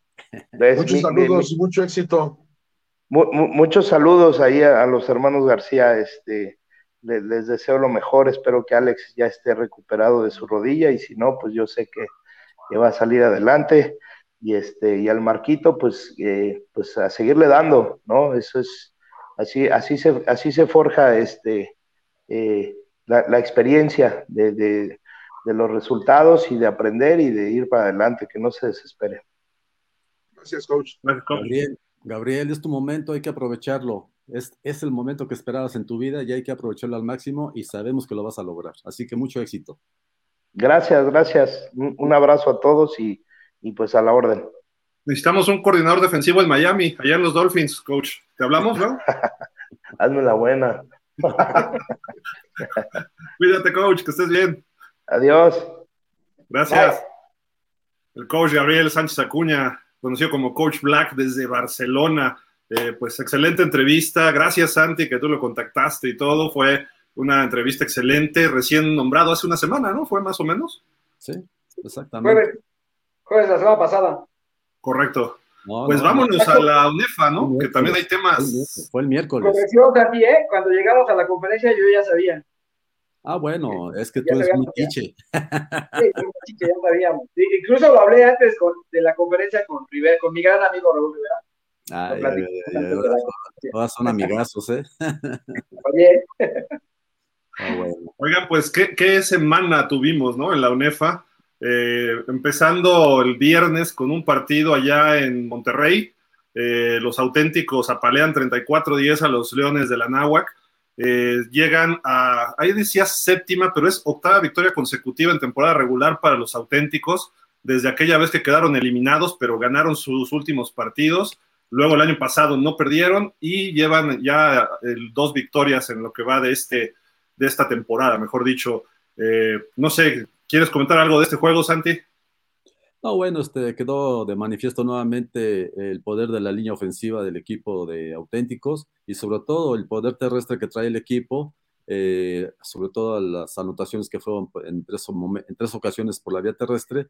Y bueno, el Pato Quiroga, el coreback número 11, pues se sigue manteniendo como un elemento confiable al mando de la ofensiva neoleonesa y sobre todo, eh, pues de alguna manera eh, pienso que Tigres va poco a poco, manifestándose como uno de los equipos favoritos para llegar a la, al juego del título. Y bueno, con los resultados que se presentaban a lo largo de la semana, se pone interesante eh, la temporada y habrá que esperar lo que viene en esta semana 3, que tiene juegos muy interesantes. Marco. Pues yo nada más comentar que, que, este, que la verdad es que Tigres se ve muy bien. Como comentas tú, dices que, su, que corren bastante y efectivamente, pues es la segunda, la segunda ofensiva terrestre eh, de la liga. Entonces, pues tienen al, líder corredor, ¿no? A Axel Montini. Entonces, este, pues eso los hace un equipo, pues sí, corredor, pero que también pasa y, y lo hizo muy bien. Aunque Anáhuac, yo lo, habíamos comentado hace una semana, no es, no es un mal equipo, por momentos se le complicó bastante, pero bueno, la superioridad de, los auténticos pues, quedó de manifiesto y el resultado pues fue claro, ¿no? Pero sí, este, creo que fue un buen partido. Sí, yo también vi un buen partido de, las, de, los Leones, creo que dieron más pelea de la que pudieran esperar algunos. Eh, no lograron anotar de repente, pero iban avanzando bien, movieron muy bien el balón y, y perdieron la batalla en la línea de, golpeo. Realmente la línea ofensiva de, auténticos es, es, su puntal esta temporada, porque si tienen buenos corredores, es por el hecho de que la línea ofensiva abre muy buenos espacios. La realidad es muy dominante la línea ofensiva de los auténticos, y creo que le pesó mucho a, a los Leones tener que estar aguantando esa línea tanto, tanto tiempo, porque durante el primer cuarto dieron bastante buena pelea, pero después se notó, se empezó a notar el cansancio, porque no puedes estar cargando a unos dineros tan pesados y tan fuertes durante tanto tiempo. Y entonces, por ahí de la, segunda mitad del segundo cuarto, fue cuando Auténtico se empezó a despegar, e incluso en el último periodo, este, Leones fue que pudo anotar y que se pudo meter otra vez, porque ya se estaba como emparejando un poco la situación. Creo que Auténticos es un buen equipo, pero sí creo que Leones dejó de eh, entrever por ahí que puede tener algunas debilidades que pueden ser aprovechadas. Y, no sé si lleguemos a eso, pero por ejemplo, en mi pronóstico arriesgado esta semana, yo creo que eh, Borrego Sem le va a ganar a Auténtico No porque Auténtico sea mal equipo, sino porque Sem está creciendo bien, ha tenido buenas aduanas y, eh, y le va a complicar el viaje a Auténticos. Entonces, creo que va a estar cerrado, pero creo que Sem le puede ganar a Auténticos. Lo cual no quiere decir que Auténticos no sea un buen equipo, al contrario, es un muy buen equipo, pero ese tiro creo, creo que va a ser muy bueno. No, y bueno, mantener a la defensiva tanto tiempo en el terreno de juego cansa, cansa. Entonces, al final, como dices tú en el primer cuarto, incluso tuvieron la oportunidad de empatar a tres puntos, nada más un gol de campo fallado de 35 yardas, que de alguna manera tenía adentro, podía meter al equipo de Leones. Sí, yo sé que el coach Marco Montes ha hecho un excelente trabajo, eh, realmente es un equipo que quizás al principio como que no, no, no, no, no, no tiene o no tenía los elementos para pensar en algo más importante. El juego contra Linces, que bueno, de alguna manera el haber sacado la victoria ante, ante el equipo del Goofy, eh, fue un elemento muy importante. Y yo siento, como dice Marco, que Leones va a ser un equipo muy, muy complicado a lo largo de la temporada. Y sobre todo habrá que ver cómo se comportan esta semana allá contra los Pumas CU y no va a ser un partido a, flor, a, cómodo para los Pumas. Van a tener... No, al menos jugando allá en casa los Leones va a ser un partido cerrado, yo creo. Exactamente, entonces se pone interesante la, temporada y bueno, pues vamos a, esperar este, eh, la situación que se presente, ¿no? Bueno, no sé, eh, quién sabe qué habrá pasado con este Gildardo. Se fue Gil y se salió. Se fue por unos tacos, yo creo. Vámonos al siguiente juego, si les parece, eh, que se realizó el sábado allá en el casco de Santo Tomás, entre las Águilas Blancas del Politécnico y los Borregos Guadalajara. Eh, platiqué con el coach Alfaro antes de iniciar el juego y él venía confiado, él venía este, motivado, él venía con la idea de que podía ser un buen momento para que el equipo crezca y, manifieste lo que trae.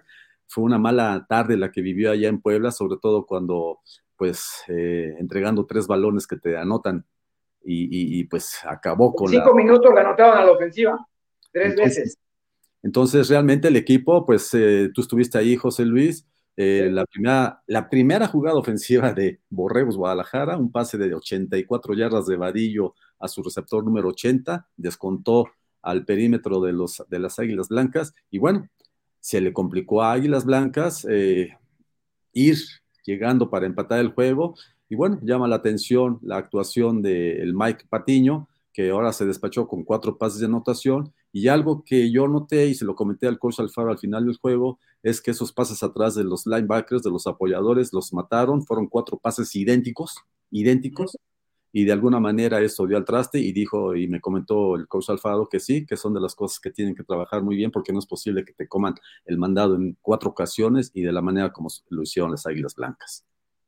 Fíjate que yo platiqué también con el coach Alfaro antes del juego y me decía lo mismo, que fue un accidente lo que ocurrió, que en realidad tres descontones a la, a la ofensiva, porque ni siquiera le anotaron a la defensiva, le anotaron a la ofensiva, entonces eso los puso mal y yo lo decía, no fue un marcador tan real, aquel 41-7 de, del Tec Puebla contra Guadalajara, y creía que, que, que Guadalajara iba a dar un partido, dio un buen partido contra las Blancas, Tampoco creo que el 26-14 de este, de este fin de semana sea tan real, porque Guadalajara dio buena pelea, por varios momentos se puso allá arriba. Incluso en la primera serie ofensiva de Águilas Blancas los frenan, los frenan en cuatro, tienen que despejar y luego se presenta esa jugada que señalas de 84 yardas en la primera serie, pero a partir de ahí, la defensiva de Águilas Blancas mostró carácter porque lejos de amilanarse con esa jugada, en la banca se pusieron de acuerdo, esto ya pasó, a lo que sigue, concentrados, el plan que teníamos, y a la siguiente serie ofensiva de Guadalajara no le permitieron ganar ni una yarda,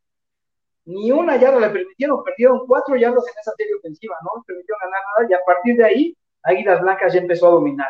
Evidentemente la ofensiva empezó a carburar, a hacerlo bien, pero creo que la, el trabajo fundamental fue de la defensiva, los hermanos Omaña y, Cajiga, y, este, fueron impresionantes los tres ahí. Al final yo platiqué con, con el centro de, de, de Borregos Guadalajara y, quería saber su impresión de cómo había visto a la defensiva de México. Es una defensiva muy rápida, muy agresiva, es muy complicado. Él me lo decía, es, es mi quinto año y es muy difícil. Es una de las defensivas más difíciles que me ha tocado enfrentar.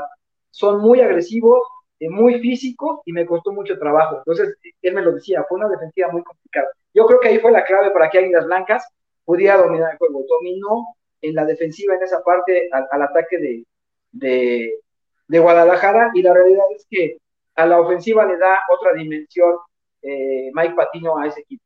Le da otra dimensión, seguridad totalmente distinta. Pues sí, pero desafortunadamente para el coach Alfaro, pues los resultados siguen sin darse, ¿no? O sea, porque cada año confiamos en que este año puede ser el año para, para Tec Guadalajara y ya van dos semanas, se sumaron dos derrotas y, a lo mejor la primera fue circunstancial, esta segunda algunos esperábamos que fuera muy cerrado el partido, no fue tan cerrado y, este, y bueno, yo creo que sí es preocupante eh, para, para él, ¿no? Ojalá cambie a, partir de esta tercera semana, cambie todo, pero yo creo que sí va a ser este, pues una preocupación extra para el coach Ernesto Alfaro. Pues, ¿Sabes qué, Marco? Yo, yo algo que sí he notado de, Guadalajara es que sí hay ya, sí se nota ya la mano de Alfaro en el sentido de que el cambio de mentalidad de los jugadores ya es evidente. Ahora sí se preocupan por jugar, sí saben que es un compromiso, sí se les ve esa intensidad, ya no quieren perder. Al final estaban muy molestos y por ahí uno de los jugadores dio un discurso eh, que a mí me pareció bastante emotivo, les gritó, eh, ya fuimos a dos juegos y ya nos tocó ver festejar a la tribuna del frente. Eso no lo queremos para nosotros todo el año. Les empezó a hablar de esa parte y, creo que ya hay un cambio de mentalidad en el equipo que no veías antes. Antes los veías y decías, pues sí, perdimos, ok, no pasa nada. Eh, sí, pasó, o sea, como que no les veías la importancia. Hoy sí se ve que es un equipo como más comprometido, que están en ese proceso de empezar a hacer bien las cosas, pero ya mentalmente sí se ve que hay un proceso. Quizás todavía le falta lo deportivo, pero mentalmente yo sí siento que ya hay un proceso en el equipo. Sí, pero ojalá le den ese tiempo, porque ya son cinco años. ¿Eh? Le está pasando lo mismo que a Linces, ¿no? Son cinco años sin dar resultados y, bueno, y finalmente esto es de resultados. Así es. Aun cuando el coach Goofy y el coach Alfaro sean excelentes coaches, de eso no me queda duda. No, y sobre todo desde que inició la época de Alfaro con Borregos Guadalajara, él me lo comentó, he venido aquí a enfrentarme a situaciones de indisciplina, he tenido que hablar fuerte con los jugadores, algunos jugadores tuvieron que salir porque no entraban en el plan de la forma mental del de, de, coach Alfaro, y bueno, ha sido un trabajo desde abajo para ir creando este equipo que ahora se ve de mejor tamaño, Y bueno, lamentablemente, como dice Marco, los resultados no se han dado. Y algo que me comentaba no solamente Alfaro, sino también eh, este Enrique Zárate, es que algo que les afectó a ambos equipos fue tantos castigos que cometieron en momentos decisivos del encuentro. Entonces, es algo de lo que no les, que no les quedó este, satisfecho y es en algo en lo que hay que trabajar. Afortunadamente, y me lo dijo Alfaro, esta semana vamos a descansar, vamos a recargar pilas y vamos a tener nuestro primer juego la próxima semana recibiendo a Potros y espero que... Sí, van a recibir a Potros la próxima semana y, el coach Alfaro espera que ese sea el momento para que el equipo empiece a repuntar y pueda llegar a los niveles que, él desea, ¿no? Ojalá, ojalá Oye, que sea. Santi, para resaltar que el primer partido de Águilas Blancas como local en el casillero, prácticamente lleno el lado del local, un muy buen ambiente, este, la gente muy bien comportada y demás, y, la verdad es que el ambiente fue bueno. A mí me gustó el ambiente en el, casillero, cómo, se vivió el partido. Sí, efectivamente fue una buena asistencia por parte de la tribuna de Águilas Blancas. Eh, también del lado contrario había gente. Sí, había mucha gente de Guadalajara, ¿eh? ¿verdad? No, no se veían ahí unos cuantos eh, fulanitos ahí apoyando al equipo, sino se veía poblada la, tribuna. y, lo bueno, y lo bueno, como dices tú, la gente bien comportada, no hubo nada que lamentar y, y, digo, y sobre todo por jugar en un campo en el que sabemos que no hay esas medidas de seguridad que se requieren en otros estadios. Aquí la gente de, la Dirección de Deportes del Politécnico, perfectamente bien organizada, cuidando los accesos y conduciendo a la gente a que tomara sus lugares dependiendo del equipo al que quisiera apoyar, ¿no? Así que ojalá, ojalá siga así esta situación, ¿no? Bueno, ¿qué les parece si nos vamos a otro juego? Ya tomé aquí ya la, la, la batuta. Bien, muy bien, Santi. Vámonos a otro juego. aquí. A otro juego que se desarrolla ya en, en, el, en el, ¿cómo se llama? En el home. Sí fue en el home, ¿verdad? Este... Sí. A ver, déjame ver. Sí. Sí, sí, sí, en el home. En el home donde los linces de la Universidad del Valle de México eh, recibían a los Pumas de la FESA Catlán. Un partido, pues también muy interesante, muy, con mucha jiribilla de por medio, sobre todo por la forma como eh, Pumas Zacatlán no pudo sacar el resultado en su casa ante los auténticos Tigres y ver cómo venía el equipo y lo que habíamos comentado la semana pasada, el hecho de que Johan López, el mariscal de campo de Pumas Zacatlán, estuviera jugando en, su ex, en su eh, eh, anterior escenario y, la reacción que pudiera haber en contra de él, pues yo creo que eso no lo amilanó, ¿verdad? Y finalmente fue un elemento muy importante, sobre todo porque mandó dos pases de anotación y anotó una carrera eh, de anotación. Entonces, pues el resultado apenas al final de cuentas lo sacó Acatlán, aunque se dejó, se dejó este, sorprender al final en el último cuarto para el 24-28. Y bueno, lo importante es la victoria que obtiene el equipo de Horacio García para tener el espíritu más elevado y aspirar a mejores resultados. Y lo que dice Marco, eh, una segunda derrota para el equipo del Goofy Pérez, pues sí, ahí este, como que son de las cosas que uno no, no, no alcanza a entender. Eh, después de todo lo que se dijo en los días de prensa, de, de, de, que el equipo viene bien mentalmente, que traen playmakers ahí en, en, el backfield, en los corredores. Y bueno, eh, algo, algo tiene que pasar, Marco, tú que estás más empapado ahí. y concentración, ¿no, Marco? Yo digo que es contradictorio, o sea, ver, por ejemplo, ahora que estaba analizando las estadísticas, ver que el coreback que va de líder de toda la liga es Mike Patiño de Águilas Blancas. Y el segundo lugar es su hermano, Víctor Patiño de Linces, como segundo mejor lanzador. Y si nos vamos, por ejemplo, a las estadísticas en, en yardas, la mejor ofensiva aérea de la liga, de los 14 grandes, la número uno es Linces. Linces es la número uno. Entonces, es contradictorio que tengas tengas la ofensiva número uno y, que no ganes partidos, es lo que digo, lo mismo que Alfaro. O sea, tienen buen, buen, equipo, yo creo que hay buenos, sin embargo, no se da. No se da en los momentos importantes. Este, a lo mejor si es parte de concentración, es presión tal vez, de, decir, este, tenemos ya, o sea, forzados a ganar, y, nada más se acerca, ¿no? El Yamerito, el, y luego Johan López para acabar su ex coreback es el que les anota casi 50 yardas, les corre para ser él el que les meta la última anotación. Entonces sí fue un partido este, que yo analizando los dices, yo veo un buen equipo, sin embargo, pues no se dan los resultados. Y lo que dijo ahorita el Black, ¿no? Lo que le dijo a tu, a tu hijo, Marco, hay que tener paciencia, los resultados se tienen que dar, pero este, tranquilidad, este, paciencia, tolerancia y esperar a que los Es que lo, lo, conoce finalmente los dos, uno era coordinador ofensivo y otro era el coordinador defensivo de, del equipo campeón, ¿no? Entonces, se conocen muy bien y sí, este, seguramente él ha ido siguiendo los partidos y por eso dice paciencia, ¿no? Si no importa que seas la número uno en el juego aéreo, pero pues hay que ganar. Así es. Y curiosamente, platicando con Mike Patiño el día de prensa de las Águilas Blancas, le preguntaba sobre su hermano. Y dice, no sabes lo que ha hecho mi, mi, mi hermano. Ha bajado 20 kilos, se ha fortalecido, ha trabajado al máximo y yo lo veo muy bien. Y bueno, ahorita que ya mencionas que va como segundo pasador de la liga, de alguna manera se está reflejando en ese, en ese hecho, ¿no? Aunque al final del, en la, en al final del juego, el Goofy, o bueno, Marco, me imagino que fue el que tomó la decisión de meter a Iker. Tomar, de meter a Iker. Exactamente. Y se vio muy bien. Sí, anotó un pase de anotación y anotó otro touchdown. Entonces, este, bueno, yo creo que tiene dos elementos muy interesantes, tanto Víctor como Iker, para que la ofensiva de Linces eh, repunte y bueno, pues esperemos que, que, así sea porque hace falta, ¿no? Oye, y además este, oye, ¿contra quién va, no? Hermano contra hermano. Además. ¿Sí? contra Águilas Blancas. Exactamente. Acatlán también cambió coreback, ¿no, Marco? Al final. Sí, este, metieron a Max Lara un ratito en el tercer cuarto y este, y no le fue bien desafortunadamente. Yo creo que Horacio el coach Horacio se precipitó en sacarlo. O sea, pues viene de, que no había jugado, de una lesión, eh, conectó un buen pase de unas 15 yardas, pero por allí falló otros dos y ya no hicieron el primero 10 y lo sacó y este y volvió a entrar Johan.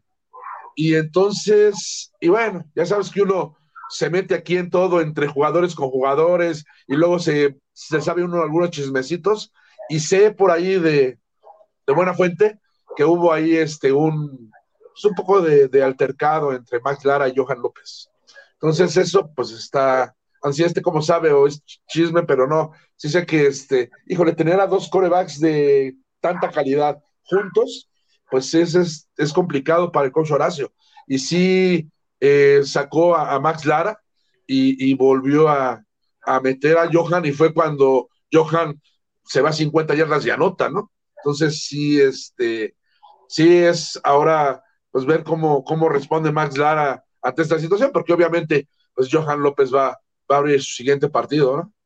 No, y sobre todo lo que había dicho Horacio García en el partido contra Auténticos, eh, por no había utilizado a Max Lara, fue por lo mismo del, de la conmoción que sufrió en el juego de práctica contra los aztecas y por el reporte médico no es conveniente eh, pues arriesgarlo a una lesión mayor y él prefiere mantenerlo ahorita este, poco a poco, que vaya agarrando su ritmo y su confianza para que pues podamos, podamos ver a dos mariscales de campo que le pueden dar mucho a los, a los Pumas a Catlán. Pero bueno, ya veremos. qué atención para Pumas, ¿no? Porque se le complicó el partido. Sí, entonces... iban 21-7 y después llegaron a estar 24-17 y, y este, bueno, pierdes el primero y este se te complica, son dos, dos marcadores que no tenías como presupuestados, ¿no? Entonces, habrá que ver cómo salen para el próximo, que no va a ser nada fácil enfrentar a un burro blanco. Así es.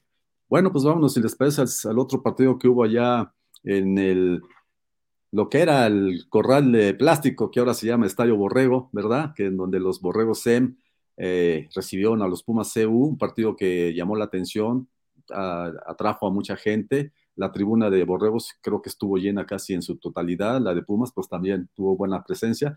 Y el hecho histórico, ¿verdad? Como comentaba José Luis en el chat de, pausa de dos minutos, el hecho histórico de que la primera mujer que juega Liga Mayor tuvo oportunidad de jugar un partido de Liga Mayor y anotar un punto extra. En este caso. Oficialmente, oficialmente ahora sí es la primera mujer jugando Liga Mayor. Así es, porque yo no recuerdo a ninguna. Yo no recuerdo ninguna y bueno, ya en un juego oficial, primera vez que juega, porque en el partido contra Borregos Monterrey no tuvo participación, le dan la oportunidad de meter el, punto extra de la tercera anotación de, Pumas y bueno, pues ahí está el hecho histórico de una mujer. ¿Sabes qué? Eso, eso Gil, Ya por eso reapareció Gil, precisamente él quería hacer comentarios al respecto.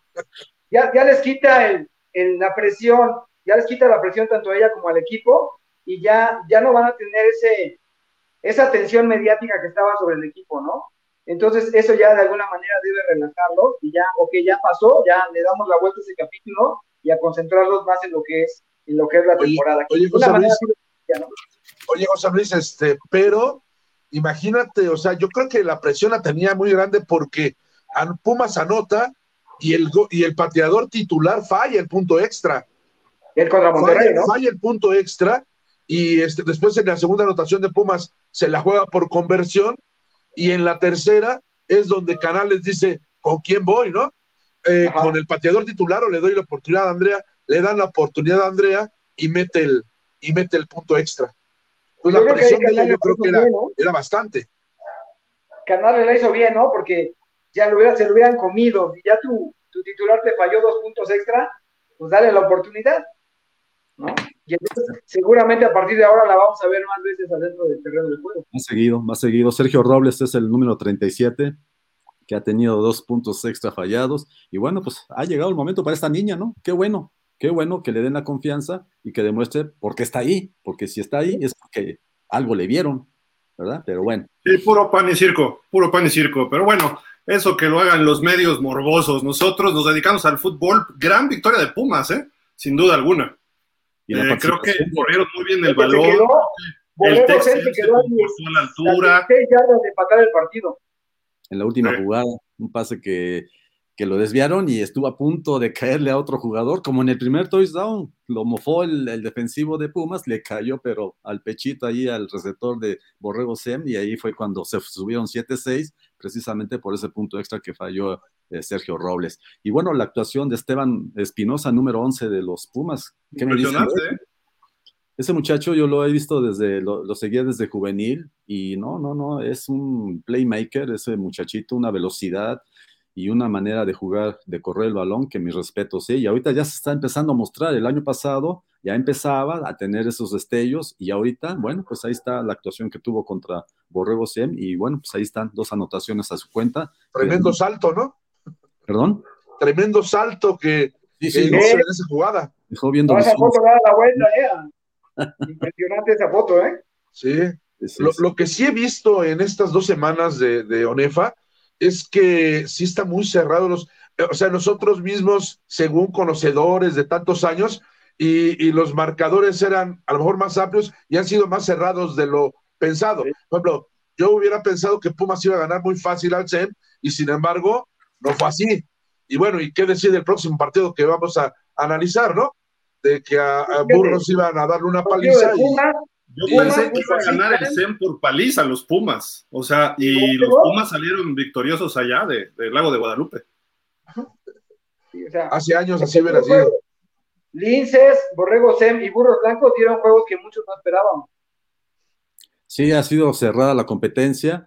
Y bueno, habrá que destacar también la, la actuación de este mariscal número 12 de Pumas, Félix, eh, déjame ver, eh, Félix eh, Rivera, que venía de los Borregos Guadalajara, ¿verdad? Y que ha tenido en dos juegos tres, tres, anotaciones y la, y la anotación que le hizo a Borrego Sen, impresionante porque fueron casi 60, más de casi, ¿cuántas yardas tengo aquí? Déjame checarlo. Fueron 72 yardas la escapada que hizo Oye, Félix Rivera. Este, y para abundar eso, digo que estaba analizando las estadísticas y resulta que precisamente Félix Rivera es el líder, el líder anotador de la liga, junto con Axel Montini y con Joseph Guzmán, el corredor número 8 de los, de los Leones de la Náhuac. Los tres son, van empatados en primer lugar de la, de la UNEFA con tres anotaciones cada uno, 18 puntos cada quien. Exactamente. Y bueno, es obvio que cuando metes a Félix Rivera ya sabes cuál va a ser, qué, qué es lo que va a jugar, ¿verdad? Normalmente lo meten en situaciones de, de, de, zona roja, pero ahora lo sorprendieron con esa carrera de 72 yardas, que bueno, ya sabemos que también para eso tiene más. Siguiente ¿Qué, partido, ¿Qué juego falta? Ya nos falta el de burros, ¿no? Sí. sí. bueno, nos falta el de burros y el de Puebla, el del derby Allá. poblano. Si quieren, hablamos primero del derby poblano, este Gil. Dale, dale, dale. Ah, bueno, bueno, pues ahí está. Fisher, segunda victoria al hilo, una extraordinaria actuación del número 29, Eric Andrade, que además de back defensivo es el pateador tres intercepciones. Y bueno, yo creo que este muchacho no, no esperaba tener un, un, encuentro de esta naturaleza y sobre todo ante los aztecas del Outlap. Y, y, y, y, esta victoria le da, le da ánimos, le da oxígeno, no oxígeno, sino eh, eleva la, autoestima de los borregos poblanos para tener una excelente temporada y sobre todo de la mano del coach Eric Fischer, que de alguna manera se está notando esa mano que tiene cuando llega a dirigir equipos de Liga Mayor. Así que una excelente victoria la que logran los Borregos Puebla, 24-0. Y bueno, pues esta actuación que digo de, que les digo de Eric Andrade, número 29, que eh, fue, fue extraordinaria, ¿no? Yo, yo, creo que los Borregos Puebla no es el equipopote que todos estamos pensando. Creo que, que le mete a, a Guadalajara los 41 puntos por aquellos problemas que ya comentamos de Guadalajara, y que ahora ante Aztecas pues se enfrentó a un equipo muy, muy novato, que sí dominó, dominó claramente, pero le falta a Borregos enfrentarse a los equipos que están en mejor nivel, ¿no? Habrá que ver cómo se comporta con todos esos equipos de mejor nivel para ver realmente en, en, qué nivel están ellos. Es un hecho que es un mejor equipo que el mejor equipo que ha tenido en su historia y que la llegada de Fischer, de Fischer ha sido eh, va a ser un boom para este equipo, ¿no?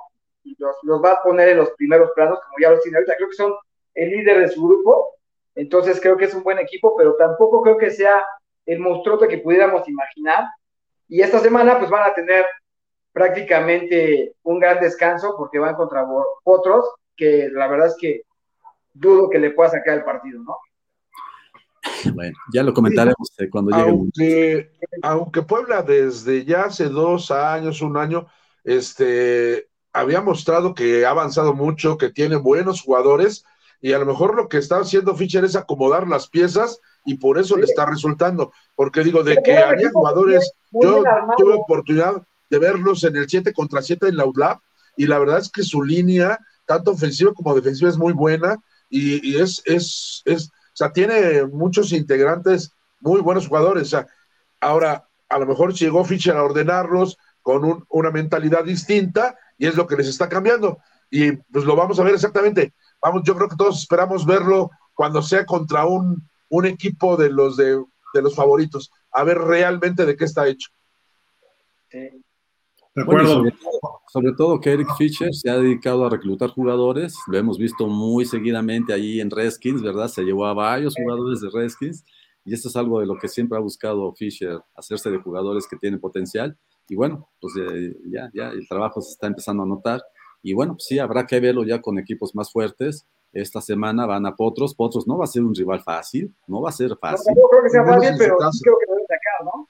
Pero bueno, vamos a ver qué, a ver, a ver cómo reaccionan ya como equipo visitante, ¿no? Porque han sido dos juegos en casa, los han sacado. Ahora hay que verlos como visitantes ante un equipo que no va a ser fácil, pero bueno, va, vamos a ver. Y el JJ Pichardo que se pone bien, ¿no, Santi? Ahí el ambiente se pone Bastante rudo por el, el local. Exactamente. Oye, Santi, ¿cómo ves a mis borregos? Los dramáticos borregos, jugando a medio gas, le están ganando a los equipazos de la Ciudad de México. Medio gas, no, hombre, les hicieron ver su suerte a estos borregotes. Nada más, nada más basta con ver la celebración de Altamirano al final del partido. Sí, sí. Cuando sí. quieren, le meten la velocidad y le sacan los partidos. No. Semana dos. ¿Qué quieres que barran a todos? Entonces nada más no. le está dando chance a los equipos para que la gente piense que va a ser, no va a ser fácil, ¿no? No, no creo. Fíjate que, fíjate que ahí yo, muchos dicen que fue un gran partido de burros blancos. Yo creo que no, yo creo que fue un muy mal partido de burros blancos, porque tuvieron todo para ganar y por sus errores no lo logran. El, centro vuela al coreback, lo recupera Borregos Monterrey y anota a Axel le tiraron por lo menos cuatro pases largos de anotación que estaban en las manos y los receptores volvieron a tirar el balón.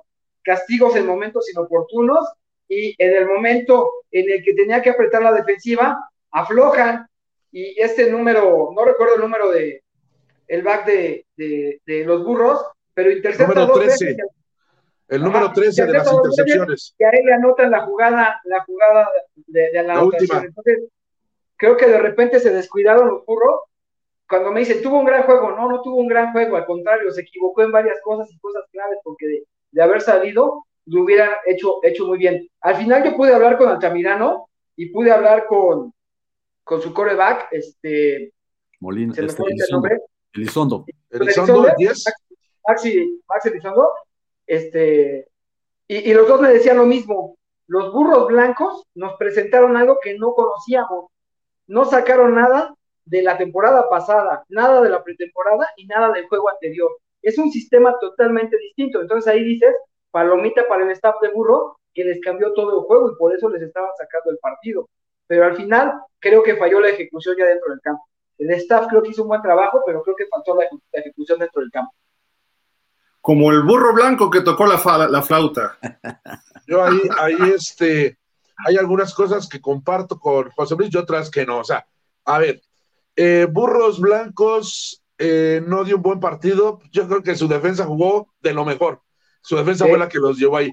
Que, y más bien, yo creo que Borregos Monterrey jugó muy mal, porque su coreback tuvo tres intercepciones, tuvieron un balón suelto. O sea, perdieron cuatro balones. Monterrey entregó cuatro balones. Entonces, la verdad, no jugó bien.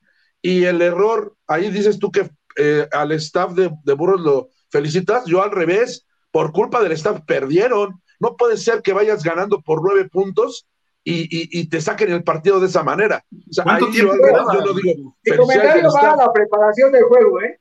Sí, claro. comentario va a la Sí, sí, preparación o del sea, juego. cada uno Y después- opinamos. Después es evidente que se equivocaron justamente como dices, ¿eh? O sea, Pero la preparación del juego fue muy buena. ¿Cu- No ¿Cuánto tiempo quedaba no cuando iban abajo, este- Marco, en el cuarto cuarto? ¿Cuánto tiempo ¿Mande? más? ¿Nueve minutos? 26 no, segundos. no, que llevan nueve No. puntos a favor. ¿Pero en cuánto cuando- quedaba ahí? Ah, pero por ejemplo, cuando entregan la bola, quedaban dos minutos. Ellos tenían la bola con dos minutos y medio y ellos tenían la bola. No puedes no saber manejar. Es más, hasta pateaste en una tercera, está bien, están acorralados. Pero, oye, eran 30, 40 segundos que le hubieran bajado el reloj y, y Pero- les anotaron con 26 ¿Pero qué segundos. te? Pero ahí, Marco, ahí, Marcos, lo que te digo que le soltaron pases a Axel. De las manos los receptores soltaron los pases. En esa serie en la que tú señalas, Sí. pudieron haber hecho los primeros 10 y no solo consumir el reloj, sino terminar cuando menos Ma-.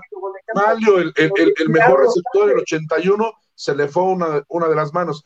Pero tampoco Axel tuvo su mejor partido, o sea, tampoco No, tuvo no su, su mejor partido. Entonces, se combinaron cosas, ¿no? Yo creo Marco. que. Sí, El año pasado, lo mismo le estaba ocurriendo al coach Agustín, el manejo al final de los partidos. Y de no, no lo repente sabe manejar el tiempo. no lo sabe manejar. Él, él es culpa de él esta derrota. No es tanto mérito de los borregos. Digo, obviamente hacen su trabajo y todo, pero él dejó ir el partido. ¿Cómo es posible que interceptas cuatro pases y no sacas el partido? Y aunque sean los borregos y aunque sea el mejor equipo de México, no importa, tienes que ganar ese partido y cerrarlo en tu casa. Esto, y digo, ya, ya hablando en serio, pues tienes que sacar ese partido sí o sí. Y así como lo hicieron la semana Los pasada, estaban dominando, jugada La verdad que inteligente. los estaban dominando. Borrego estaba desesperado porque los estaban dominando. Veías al Altamirano, de plano estaba muy enojado. Por eso Eh, cambiaron hasta el coreback. Él decía que por, el, que por el arbitraje, pero la realidad es que los estaban dominando. Entonces era por lo que estaba. Y Elizondo, la realidad es que hizo muy buen, muy buen relevo y sacó muy bien el cuadro. Ahora sí, lo que los dos juegos de, Monterrey aquí en la Ciudad de México, contra Pumas CU y ahora contra Burros Blancos, la participación de Sebastián Hernández ha dejado mucho que desear, al grado de que incluso en el partido contra Pumas CU era evidente la molestia de Carlos Altamirano con su mariscal de campo. Le da la oportunidad de iniciar entre Burros Blancos y nuevamente se vuelve a ver eh, una actuación apática de Sebastián, tres pases interceptados, y, bueno, pues hasta que llegó el momento en que dijo, sale, vámonos, el que viene, Elizondo, y el muchacho ha respondido y ha sacado los encuentros, y qué bueno. Y sobre todo también este, lo que tú dices, José Luis, de que le sacaron lo que dijeron el coach y el, el, el, Elizondo, de que cambiaron todo su sistema ofensivo, pues ahí está la participación que tuvo Julio César Hurtado, dos pases en jugada optativa, ¿verdad? Y los dos a Emilio Alvarado, y eso llama la atención porque, digo, si, si, sabes ajustar muy bien a la defensiva, pues debes de, de, de tener ya en mente que se pueda presentar una, una jugada sí. que el primer touchdown. Y no solamente fue de 5 yardas el primer touchdown, fue más de 50 yardas el segundo touchdown segundo. De, Hurtado. Entonces, sí. eh, o sea, el mérito de, de Hurtado y, y, y, bueno, pues lamentablemente para los burros blancos, pues no pudieron soportar esa presión y, y al final yo hablaba con La cobertura de los safeties en ese último touchdown también muy deficiente. Si ya estás en los últimos segundos, no dejas que nadie te rebase y, no, y te colocas en la yarda, la línea de gol y todo. No los supieron colocar para ese tipo de jugadas. Sí, 26 segundos quedaban. ¿Sí? 26 segundos. Digo que yo le decía al coach Altamirano que sus tres últimas visitas a la Ciudad de México han sido muy, muy apretadas, contra Águilas Blancas, contra Pumas y ahora contra Burros. Y pues fiel a su estilo se reía, pero en las tres se había invicto, ¿no? Entonces estoy invicto, entonces pues, tiene razón. A los tres se nos sacó en los últimos segundos. Ahora imagínense cuando vayan estos equipos a Monterrey. Pues a ver, habrá que ver con Águilas Blancas. Ese va a ser un buen tiro, ¿verdad? Va a estar bueno ese partido. Oye, Ese sí es el mejor equipo de algo México. Que yo quiero destacar, algo que yo quiero destacar fue algo que me tocó vivir en CU. Cuando termine el partido, los jugadores de Borregos van a hacer el tradicional saludo a la porra ¿Qué contraria. más les puedes pedir? No son líderes en atrapadas de mariscal de campo en estos momentos en la NFL. Micah Parsons con cuatro mariscal, eh, atrapadas de mariscal de campo, los vaqueros en general con ocho. Tú sabes que la presión al mariscal de campo es algo que cuesta, que tiene muchísimo valor en esta liga. Y pues vamos, vámonos sincerando, ¿no? Lo quiero, lo quiero decir de una vez.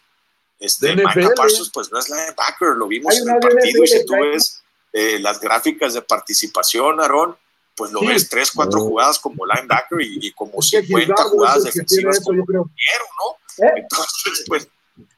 Ya. Un sonido ahí, Gil, de NFL. Sí, ya se destrabó esto. esto Alguien metió ahí.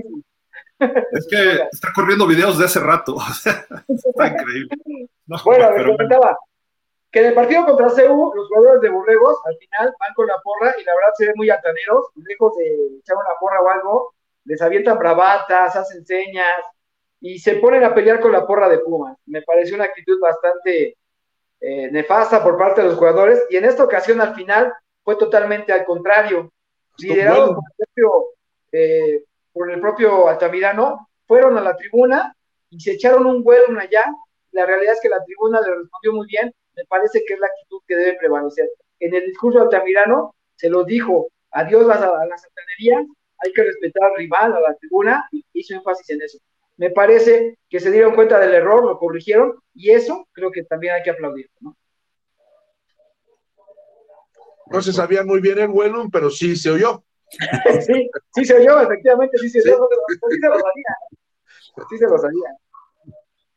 Sí, sí se lo sabía. Oigan, pues, aquí tenemos las tablas de posiciones después de dos semanas. Eh, Borregos Puebla, dos ganados, cero perdidos, igual que auténticos en el grupo azul. Luego Potros, que descansó esta semana y recibe este viernes a Puebla, precisamente. 1-1 Burros, 1-1 Acatlán, 0-2 el SEM y 0-2 Guadalajara, esto en el grupo azul. En el grupo oro, las blancas están 2-0, el TEC 2-0, los Pumas 1-1, los eh, Leones de la Náhuac están 1-1, eh, el TEC Ciudad está 0-1 porque descansó y eh, Linces y Aztecas están 0-2, así están los 14 grandes hasta el momento. Eh, algo para destacar de aquí, no sé si quieran algo comentar. No, no, no yo, yo, veo normal, creo que está normal, pero creo que equipos como Linces van a, a, terminar reaccionando y no se van a ir sin victorias este año. No, nomás yo comentar algunas eh, de los líderes de, en estadísticas que me llamó la atención. Por ejemplo, en yardas por tierra, el equipo que más yardas por tierra tiene, digo, cualquiera podría pensar a lo mejor que Borregos Monterrey auténticos, ¿no? El que más tiene es Zacatlán, con 355 yardas. En segundo aparece Auténticos, 311. ¿no? Y en tercero en Pumas CU, 275 en yardas este, por tierra. Sí, pero eh, Johan está como mejor corredor, ¿no? Ah, no, no, sí, pero me refiero como equipo. Como equipo. Como equipo. En, en los corredores, en los corredores, Johan aparece como el tercero, como el tercer mejor corredor. El primero es Axel Montini de los auténticos Tigres con 164 yardas. El segundo es eh, el, de, el de Monterrey, Covarrubias, el número 5, que tiene 138 yardas. Y el tercero es Johan López de, de Pumas Zacatlán con 119. Y por lo que comentaba hace rato, en yardas por pase, lo, el líder, el equipo que más yardas ha obtenido por pase, por la, por la vía aérea es Linces, con 683, aún con su 0-2, es el equipo que más daño hace por la vía aérea. Luego Águilas Blancas, segundo lugar con 668, y en tercero Borregos Monterrey con 528. Entonces, este, y, bueno, algo que yo creo que ha, eh, viendo las estadísticas, Linces, ¿qué le ha afectado? Los castigos. Es el número uno en castigos. Entonces dices, no, pues la VM tiene 37 castigos en dos partidos. 37. De ahí sigue Leones Anagua con 23 y Borregos Monterrey con 19. Sí, fíjate que, que en la primera semana Linces hizo 20, si no mal recuerdo. 23. 23 en su primer partido. Fíjate, 23, y nosotros decíamos que tenía que haber sido algo también de la, de la planilla, ¿no? Pero ya cuando ves en esta que tiene más de 17, dices, ¡ay! Entonces sí hay algo mal ahí en los Sí, la verdad es que 37 castigos en dos, en dos semanas, pues es, de, es demasiado. Entonces, y por ejemplo, en los equipos menos castigados, bueno, obviamente es el Tech Ciudad y Potros porque solo tienen un partido, pero de los que han jugado dos partidos, el que menos castigos tiene es el Texem, tal vez el equipo más ordenado, con 11 castigos, ¿no? Que va de 37 que tiene el INSES a 11 que tiene el SEM. Entonces, eran este, algunas de las estadísticas que me llamaban la atención, como en los fombles, ¿sabes quién tiene mayor número de balones perdidos? Los Pumas. Cuatro balones sueltos en dos partidos. Entonces, eh, los Pumas han sido uno de los que, de los que las intercepciones. Monterrey también debe tener cuatro entonces, ¿no? ¿Quién? Monterrey también debe tener cuatro. ¿Perdió eh, con Pumas? No, ¿Perdió con Pumas tiene... Ah, no, no, pero en este, en, balones sueltos aparece Pumas en cuatro y Azteca Semi Acatlán con tres balones sueltos. Ah, en intercepciones, en intercepciones, al equipo que más le han interceptado, Saborregos Monterrey, cinco intercepciones tiene, y a la UDLA también, tres, cinco intercepciones los dos. Son los equipos con más intercepciones, y en segundo lugar está empatado las Águilas Blancas, Zapatiño han interceptado ya tres, al SEM y a Guadalajara, de Guadalajara. Son, aparecen en segundo lugar con tres intercepciones en dos partidos. Pero sí, los números, digo. El que ha perdido más balones es Monterrey, ¿no? El que ha perdido más balones, ah, pero juntos, entre fombles y, e intercepciones, sí, es Monterrey. Correos Monterrey es el que más. más... Ya sería como preocupante para ellos, ¿no? Porque serían como siete balones perdidos. Exactamente, siete, cinco intercepciones y dos fombles. Buenas tardes, gracias por ir por los cafés y demás, ¿eh? Perdón, esto está aquí trabándose. Aquí nos dejan solos. Sí, ya no sabemos de qué hablar, Marco y yo, estamos aquí platicando de nuestras vidas y demás. Seguramente, y más tú, ¿verdad? Y más tú que no, que no hablas. Oigan, pues vamos a la semana que, semana 3, ¿no? ¿Les parece? Rapidín, porque hay que irnos a otro lado, ¿no? No, ya acabó el béisbol, no le hagas, no le hagas. No, tengo programa. Ah, ok, ok. Este viernes a las 7, eh, allá en el Josafat Pichardo, en Toluca, los Potros Salvajes reciben a los Borregos de Puebla. ¿Cómo ven este partido, Santi? Bueno, ya lo había comentado hace ratito, no va a ser fácil para Puebla el partido contra los Potros. Los Potros iniciaron bien ganándole a Borregos Ciudad de México. Y bueno, pues yo pienso que al final de cuentas debe de ganar Puebla, pero no va a ser fácil. Entonces, eh, hay que ver, y como lo decía hace rato, la participación que pueda tener el equipo de Eric Fisher como visitante y la ventaja que pueda tener Potros Salvajes como local, que es lo que tiene que aprovechar para darle una, una sorpresa. Podría ser un resultado sorpresivo si salen con la victoria. Entonces va a ser un partido para mí en lo personal muy apretado, que no va a ser, que, que bueno, que bueno, al final de cuentas pienso que debe de ganar Puebla, ¿no? ¿Quién, quién no va a Puebla? yo, creo, yo creo que gana Puebla, pero efectivamente Potros va a dar buena pelea y creo que Puebla lo va a definir en el tercer cuarto, porque al final Potros también va a dar pelea y, se va a poner difícil. Que Potros en su casa siempre cuesta trabajo, entonces yo también opino lo mismo, o sea, Puebla sale como favorito, pero Potros cuesta trabajo siempre en su casa, entonces sí este, no va a ser tan fácil. Y bueno, duelo de invictos ahí. No va a ser, no va a ser de 70, va a ser de 40. No tantos, a lo mejor no, tantos, creo, pero sí. Yo, creo, que Potro sí va a defenderse bien. Movieron bien la bola y además el ambiente ahí en el JJ Pichardo sí se pone rudo a favor de, del local. Nada más lleva siete puntos en contra Puebla y lleva, ¿qué? 70, una cosa así, ¿no? De, a favor está. 71. 71. Vamos con el que sigue, que este juego está interesantísimo. Acatlán visitando a los, a los burros, pero van a jugar en guardias presidenciales, digo, en campo militar, ¿verdad? lo que estaba viendo. Sí, ahí en, el, en el, campo de, de, guardias. En el Joaquín Amaro. En el Joaquín Amaro. campo de centinelas, ¿no? Sí, de centinelas. Buen partido, sin duda alguna. Vamos a ver si los burros blancos todavía traen suerte y le pueden sacar el partido a Pumas, a Catlán, que yo creo que es un mejor equipo. Lo veo bien, ya dijiste que es de los que mejor corren, tienen pasador, tienen corredor, tienen, tienen pasadores, tienen corredores, tienen receptores, linieros muy grandes, y los burros, pues de repente como que fallan, ¿no? En el momento importante es lo que yo he visto. Ganaron el primero de suerte, perdieron el segundo por suerte. No es suerte, o sea, son jugadas, obviamente, que tienen que ver con cocheo, tanto del SEM como de burros, y por eso eh, perdieron respectivamente en semana 1 y 2 estos equipos. Pero pues yo me voy a quedar con Acatlán, ¿eh? Y creo que hasta relativamente fácil. Yo, yo creo que todo el mundo piensa que, que Burros le puede ganar a Acatlán ahora por lo que se mostró el sábado, pero creo que en la primera mitad ante Sebastián se vio muy bien la defensiva, un Sebastián muy errático, y en la segunda mitad, cuando ya estuvo Elizondo, un coreback más certero y con mayor movilidad, le costó mucho trabajo y terminó perdiendo el partido. Por ello, creo que ahora la actuación de Johan va a ser clave para poder Burgos. Y creo que Catlán va a ser, para mi punto de vista, Catlán sale como favorito por esa cuestión de que Johan le va a poder mover mucho más el balón eh, al estilo Elizondo que lo que hizo Sebastián en el, primer medio contra Monterrey.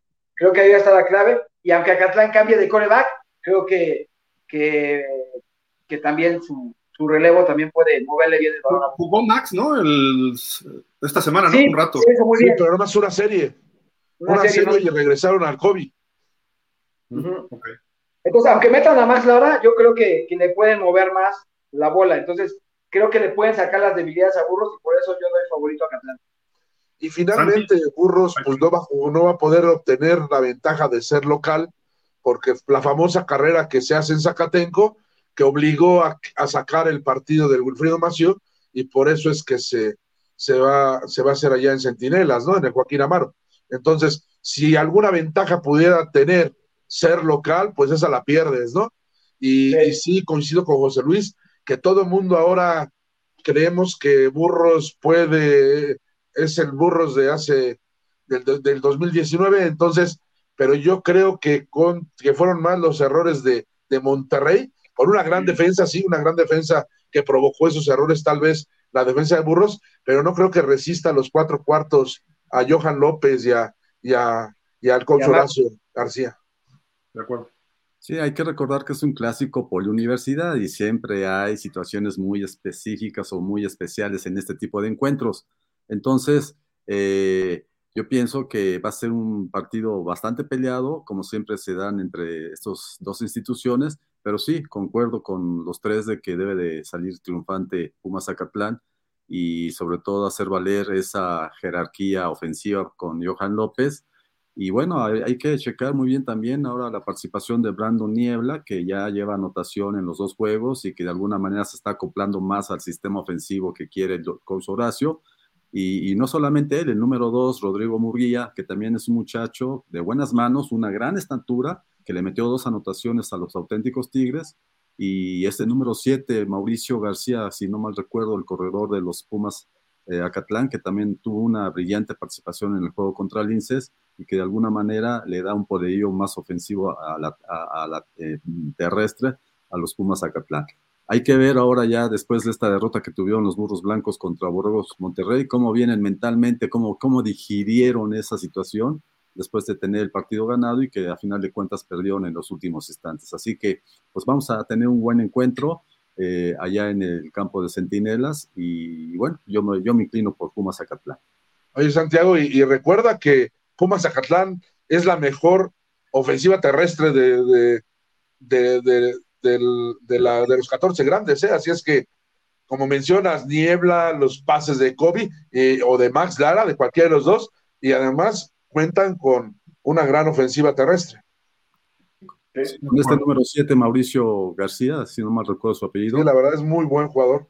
Es que no es grande, es chaparrito, pero con unas ganas que, bueno, ya quisieran tener muchos jugadores. Y bueno, y, la, y lo que sabemos cómo se mueve Johan como mariscal de campo cuando tiene la opción de moverse por la tierra, pues es muy peligroso y ya lo demostró en el, el touchdown del último eh, cuarto que le metió a los, a los linces, ¿no? Así que eh, va a ser un partido, pues, bastante atractivo, ¿no? Los Pumas, los Pumas CEU siguen en su gira por el Estado de México. Ahora visitan a los Leones de la Náhuac, eh, allá en la Cueva de León. Eh, pues digo, se vieron mal los Leones, ¿no? Contra los auténticos. Bueno, no, no, se vieron mal. Los auténticos pues, los plancharon. Esa es la realidad. Eh, no es que se hayan visto mal.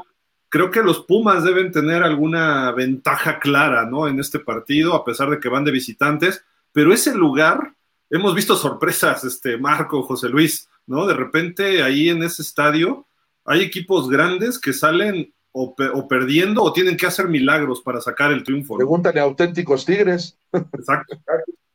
Oye, no, a los burros con no vi mal a los Leones, partido, ¿no? vi mal a los Leones y creo que le van a dar muy buena pelea a Pumas. Creo que Pumas debe sacar la victoria, pero sí no va a ser sencillo que le ganen a los Leones, menos jugando en su casa. Creo que ese equipo de la Nahua le va a dar muy buena pelea y que el partido se va a definir ya avanzada la segunda mitad. No creo que Pumas vaya a tener una tarde sencilla. Así como le, le pasó contra el SEM, que como mencionabas que el SEM se quedó a, a no sé cuántas yardas de, del empate, igual a Nahuatl, ¿eh? yo creo que eh, comparto contigo la opinión de que obviamente Pumas sale como favorito, pero la Nahuatl no va a ser un equipo fácil no va a ser un equipo fácil. Yo creo que va a ser un partido cerrado. Sí, y sabes qué, va a ser un partido muy físico, creo yo. Te van a pegar bastante fuerte. Sí, la línea defensiva de los Leones es una línea bastante eh, pesada, muy agresiva, muy agresiva.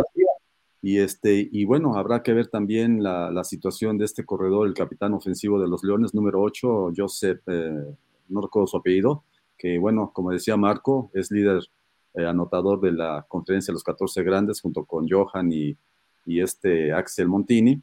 Y, bueno, va a ser un partido no fácil para los Pumas, pero... Joseph Guzmán, Santi.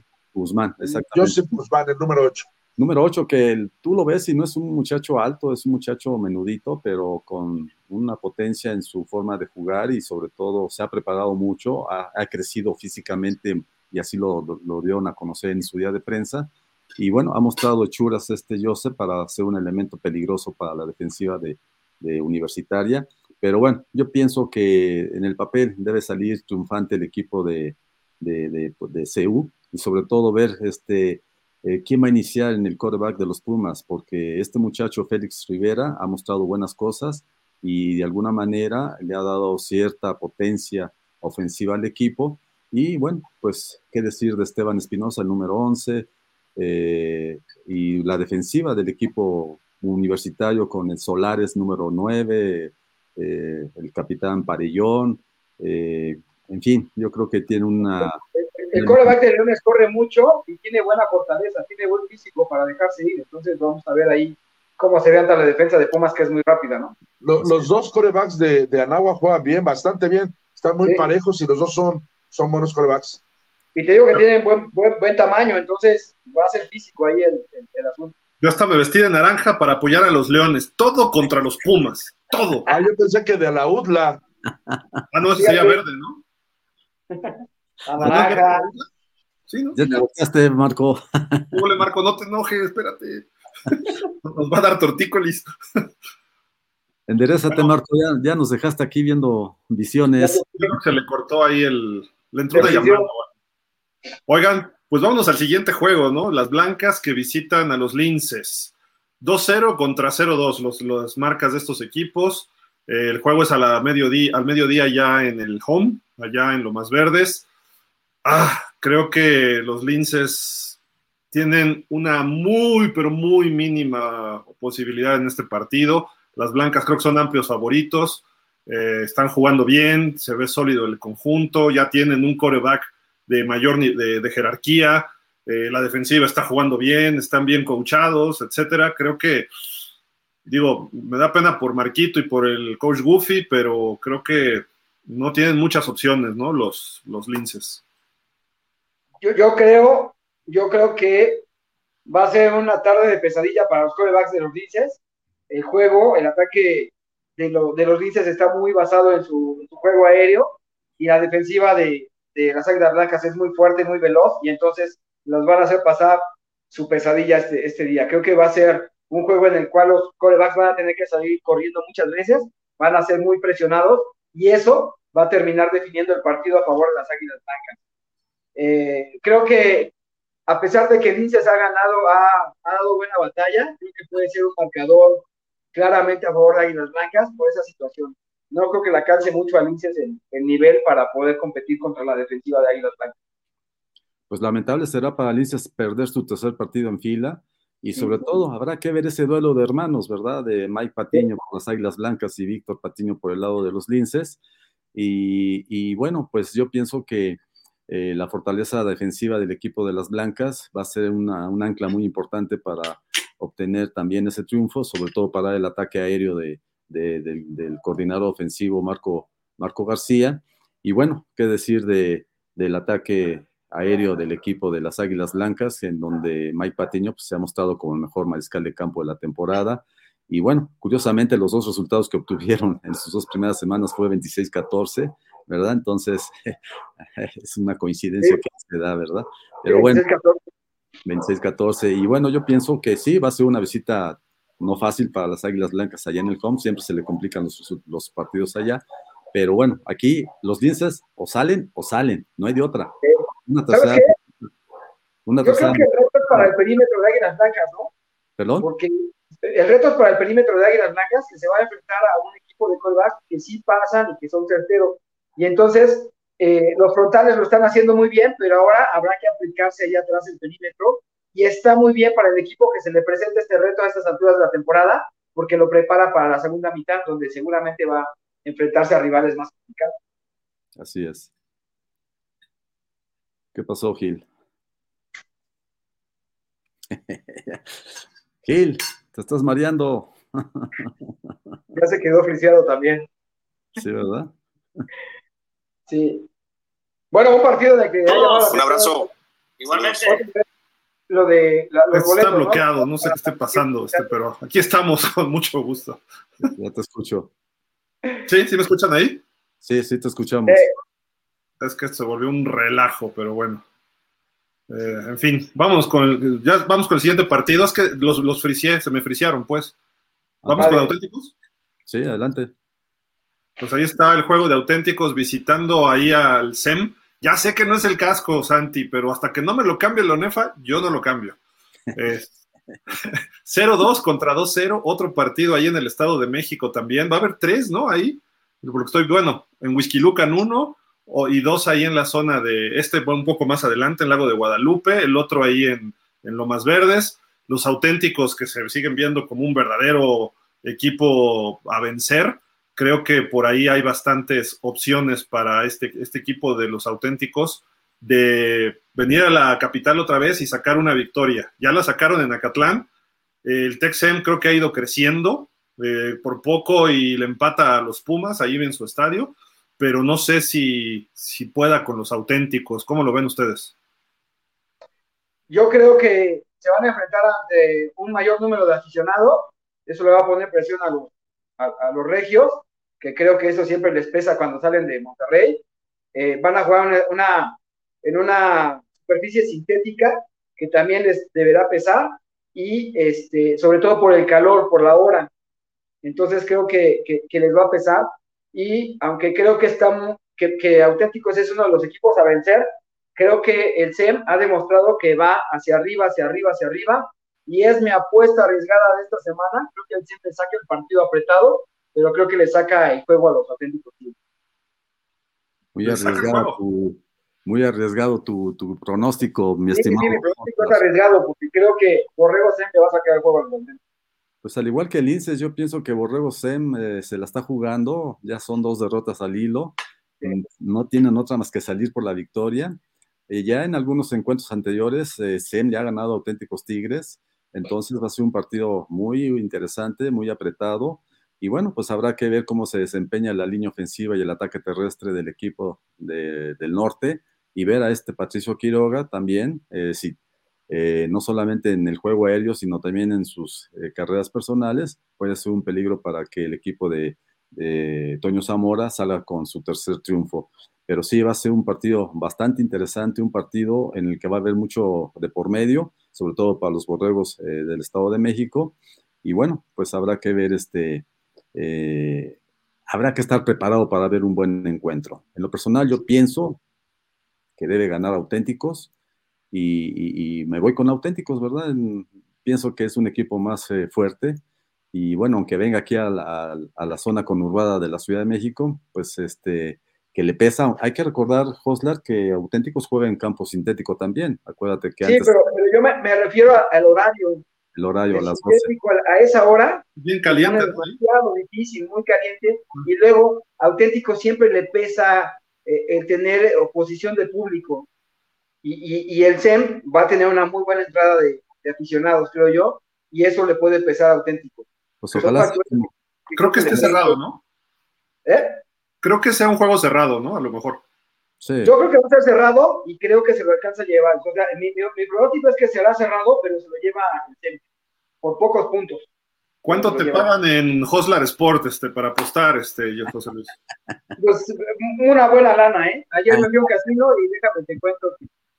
¿Un millón de dólares al mes? ¿Te, pagan eso? Más o menos. Está Oye, bueno el juego. Creo que es el ¿Eh? Ayer de verdad me fui a visitar un casino, nunca en mi vida había andado por allá y fui a visitarlo. Y estando ahí, uno de los tipos que me presentaron, estábamos ahí platicando, uno de los tipos se ganó un viaje a Qatar en ese momento. Se ganó un viaje a Qatar. Cuatro partidos de la selección mexicana y uno de Argentina. Impresionante ahí lo que se ¿Cuatro de la selección? O sea, ¿crees que va a pasar? Por eso, cuatro de la selección uno de, no, de Argentina si no, te lo cambia. No va a chichar, no va a verla, pero bueno. yo estaba impresionado, decía, no puede ser, no puede ser. Y oigan, bueno, pues a mí me gusta, creo que es el mejor partido de la semana este de auténticos SEM. Y creo que también está un poco cargado para auténticos, pero la ventaja de casa del SEM, eso puede emparejar bastante, o a lo mejor hasta dar la sorpresa, como dice Joslar, ¿no? Y el último partido, tenemos acá al Tec Ciudad de México visitando a la UDLA. Lo único bueno aquí es que alguien va a ganar, ¿no? Entonces ya, alguien romperá el cero, ¿no? Yo creo que la UDLA, yo creo que la UDLA es mucho mejor equipo que Tec Ciudad. El Tec Ciudad sí está en reconstrucción totalmente y yo creo que la UDLA va a ganar fácil. Aunque ha perdido sus dos partidos, no se ha visto mal la UDLA en realidad, ha mostrado buenas cosas y al Tec Ciudad creo que sí le falta mucho, está en reconstrucción el equipo y sí están en niveles distintos los dos. Debe ser un triunfo fácil para la UDLA. Bueno, hay que recordar, este Hostler, que si alguien conoce bien a los aztecas es Hugo Lira, ¿verdad? Ya les ganó ahí incluso. Entonces es un equipo también aztecas que está en proceso de, volver a tener ese... Al, principio de la, temporada, eh, yo platiqué con, el coach Hugo y, me dijo, eh, mi rival a vencer es Azteca. O sea... Que, seguramente va a salir con todo, porque él me dijo, no, mi rival a vencer es Azteca. Y aquí lo importante es ver no solo la, actitud del head coach, sino la actitud que puedan tener los jugadores en el momento de aplicarse en el terreno de juego. Entonces, pues ahí será lo interesante. Eh, eh, pues también pienso que puede ser un partido apretado. Y si esa es la intención de Hugo Lira, bueno, pues habrá que esperar cosas buenas para que le puedan dar la sorpresa a los aztecas. Patético sería que los aztecas perdieran en su casa y por tercera ocasión en la temporada, entonces pues se pone interesante, se pone interesante la temporada, ¿no? Yo creo que Aztecas gana fácil. Los aztecas le dieron batalla a las blancas, ¿no? Con, pues, sí, no pudieron, los blanquearon, ¿no? Llegaron hasta arriba 14-7 y después ya se, se, se, fueron abajo, ¿no? Pero voy, con Aztecas, voy con Aztecas. Y es, pues es allá, ¿no? En el templo. Pero no creo que sea tan fácil, ¿eh?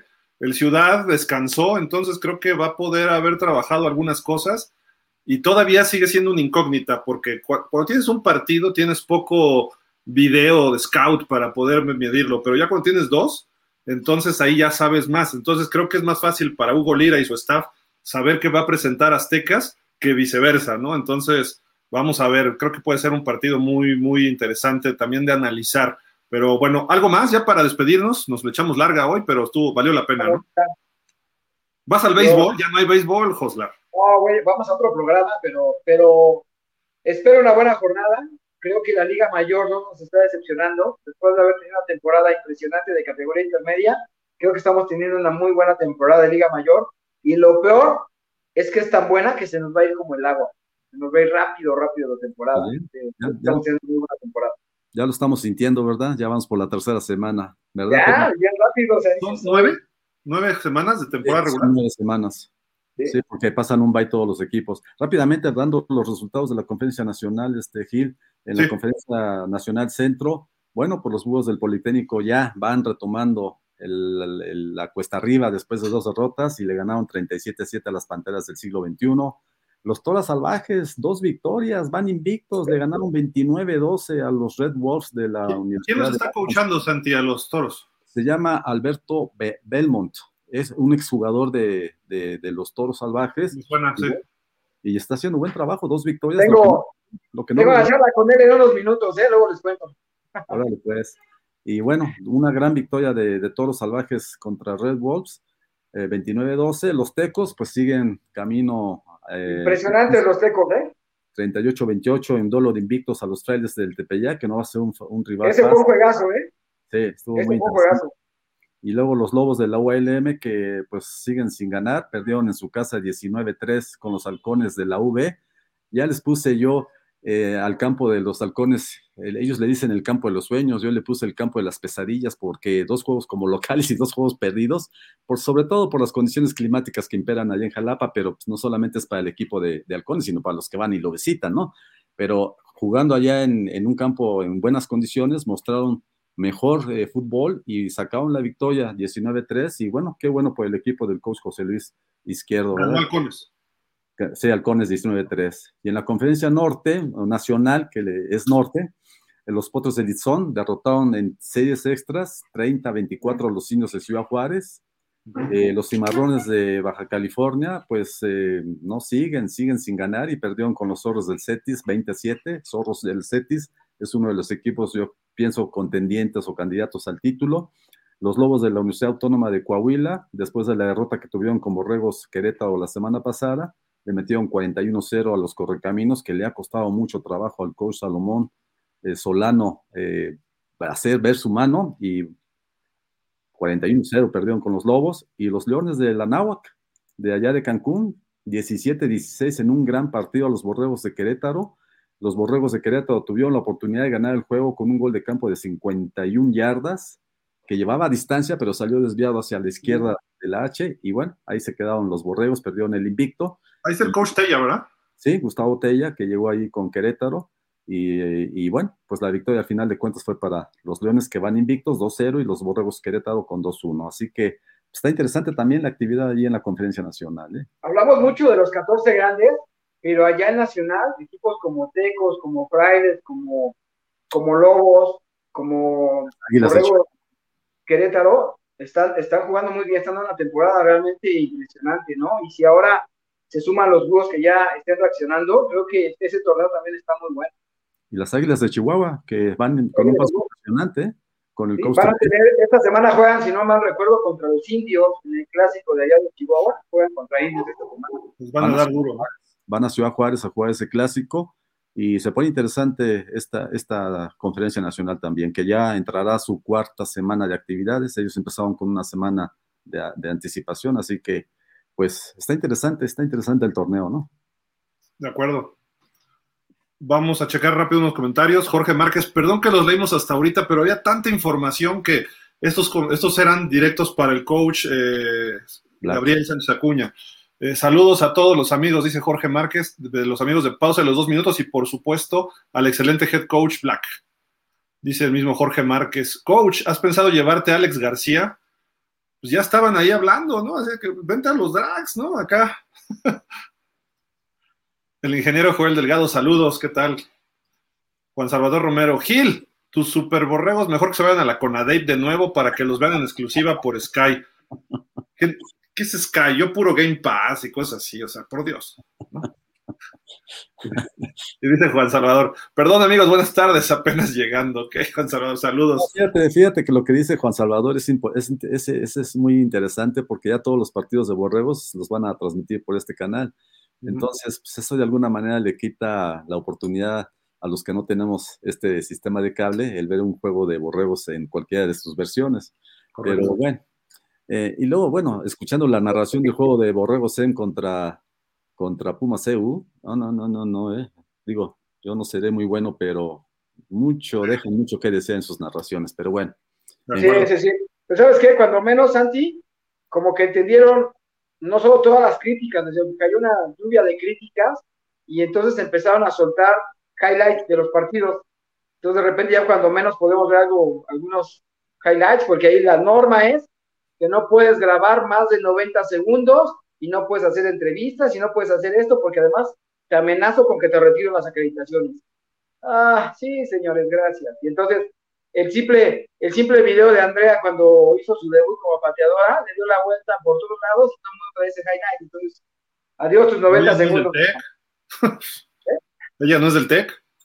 No, pero pues le dio la vuelta, la imagen, que era lo que no querían ellos, eh, presentar la imagen y, esa imagen se la dio. Eh, Deportes UNAM sacó un resumen de highlights como de minuto y medio y entonces, este, pues cuando menos ya se empiezan a ver algunos videos, pero en general no te deja ni siquiera grabar. Muy mal.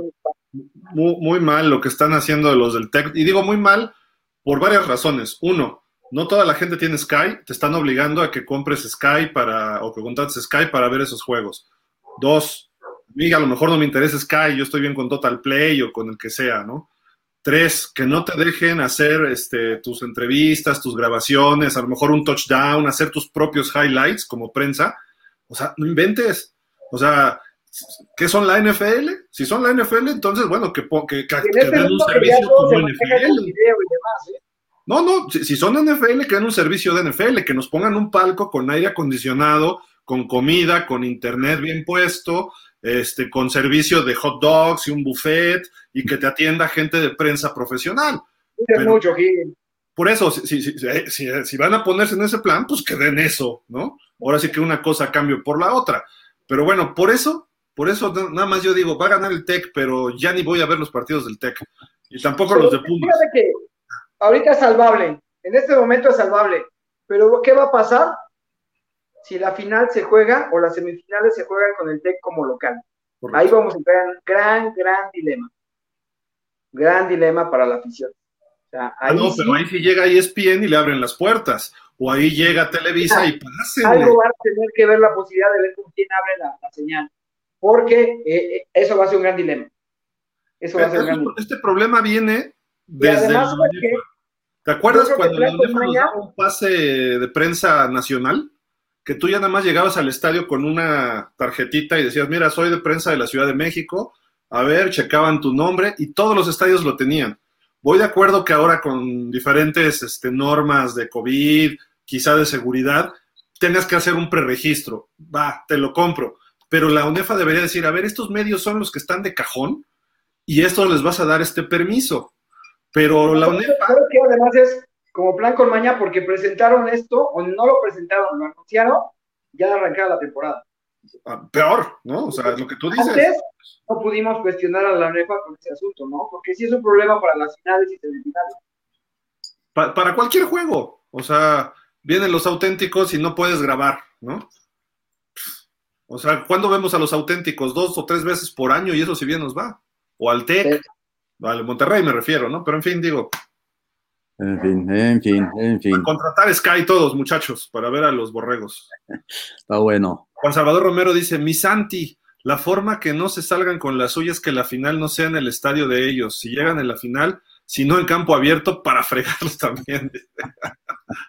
Dice Juan Salvador, deberías entrevistar al nefasto de Oscar López para preguntarle sobre la exclusividad. Es más, si tú no quieres, déjamelo a mí, dice. Anda muy agresivo. A ver qué nos dice, ¿no? Anda muy agresivo Juan Salvador. Está enojado por los Pumas. Sí. Pero hay que buscar a Oscar López, ¿no? A ver qué razones nos da, ¿no? Digo, dijo algo en la conferencia, ¿no? Pero, en fin. Bueno, pues él dijo en la, en la rueda de prensa de Borrego Sem de que todas las facilidades y no sé qué, qué, qué cosas, que bueno, pero ya en el ejemplo pues ha dejado mucho que desear y ya ese dio el caso contra Pumas CU, ¿verdad? Pero bueno. Vámonos, Santi, muchísimas gracias. Al contrario, a ustedes también. Aquí nos estaremos viendo la próxima. La ¿A qué juego vas este fin? Eh, voy al de Burros eh, Pumas eh, Acatlán. Allá en el Joaquín Amaro. Sí, bueno, ya no es Joaquín Amaro, ahora es Estadio Centinelas. Es lo que estaba viendo, exacto. Pero bueno, el corral de plástico ya no es corral de plástico. Al rato el estadio de CEU va a ser el estadio del Politécnico, ¿no? O sea, respeta, respeta, ese. por Dios. Por Dios. Estadio obsoleto ya también. Nunca la vida. los del fútbol, o sea. Mejor el tapatío. Pero bueno, es vamos. Un templo, un templo ese estadio. José Luis, gracias, como siempre, un saludo. Muchas gracias también, nos vemos la próxima semana. Yo voy al, al Burro Zacatlán también contra, contra Pumas Zacatlán. Yo voy al Notre Dame contra Alabama, nada más. bueno. Gracias, gracias a Marco, ya no se pudo conectar, y gracias al Coach Black hasta allá, hasta Barcelona, y gracias a todos ustedes que nos escribieron. Dice, y esa sangronada de homologar el mismo nombre en los estadios, qué jalada. Ah, Juan Salvador, por Dios, deja, deja mi tech, por Dios, ya, ya. No, no, no, lo acabes. Y otra sangronada, que todos se llamen borregos. O sea, uno ponle carneros, a otro ponle este, bisontes, no sé, lo que quieras, y que no tengan el mismo color. ¿Por qué? Entonces, que pongan un solo equipo, ¿no? Y no, que tengan los colores, pero que pues, se está haciendo ya que respeten los logos. Ya, no, no. Tienes razón, Juan Salvador. Ahora, por eso le voy a los Leones. A los Leones, sí, a los Leones. gracias. Muchas gracias, Joder. Nos vemos la próxima semana, Santi. Igual. Cuídense. Igualmente. Pendientes con las alertas. Cuídense. Bye. Gracias a todos. Bye.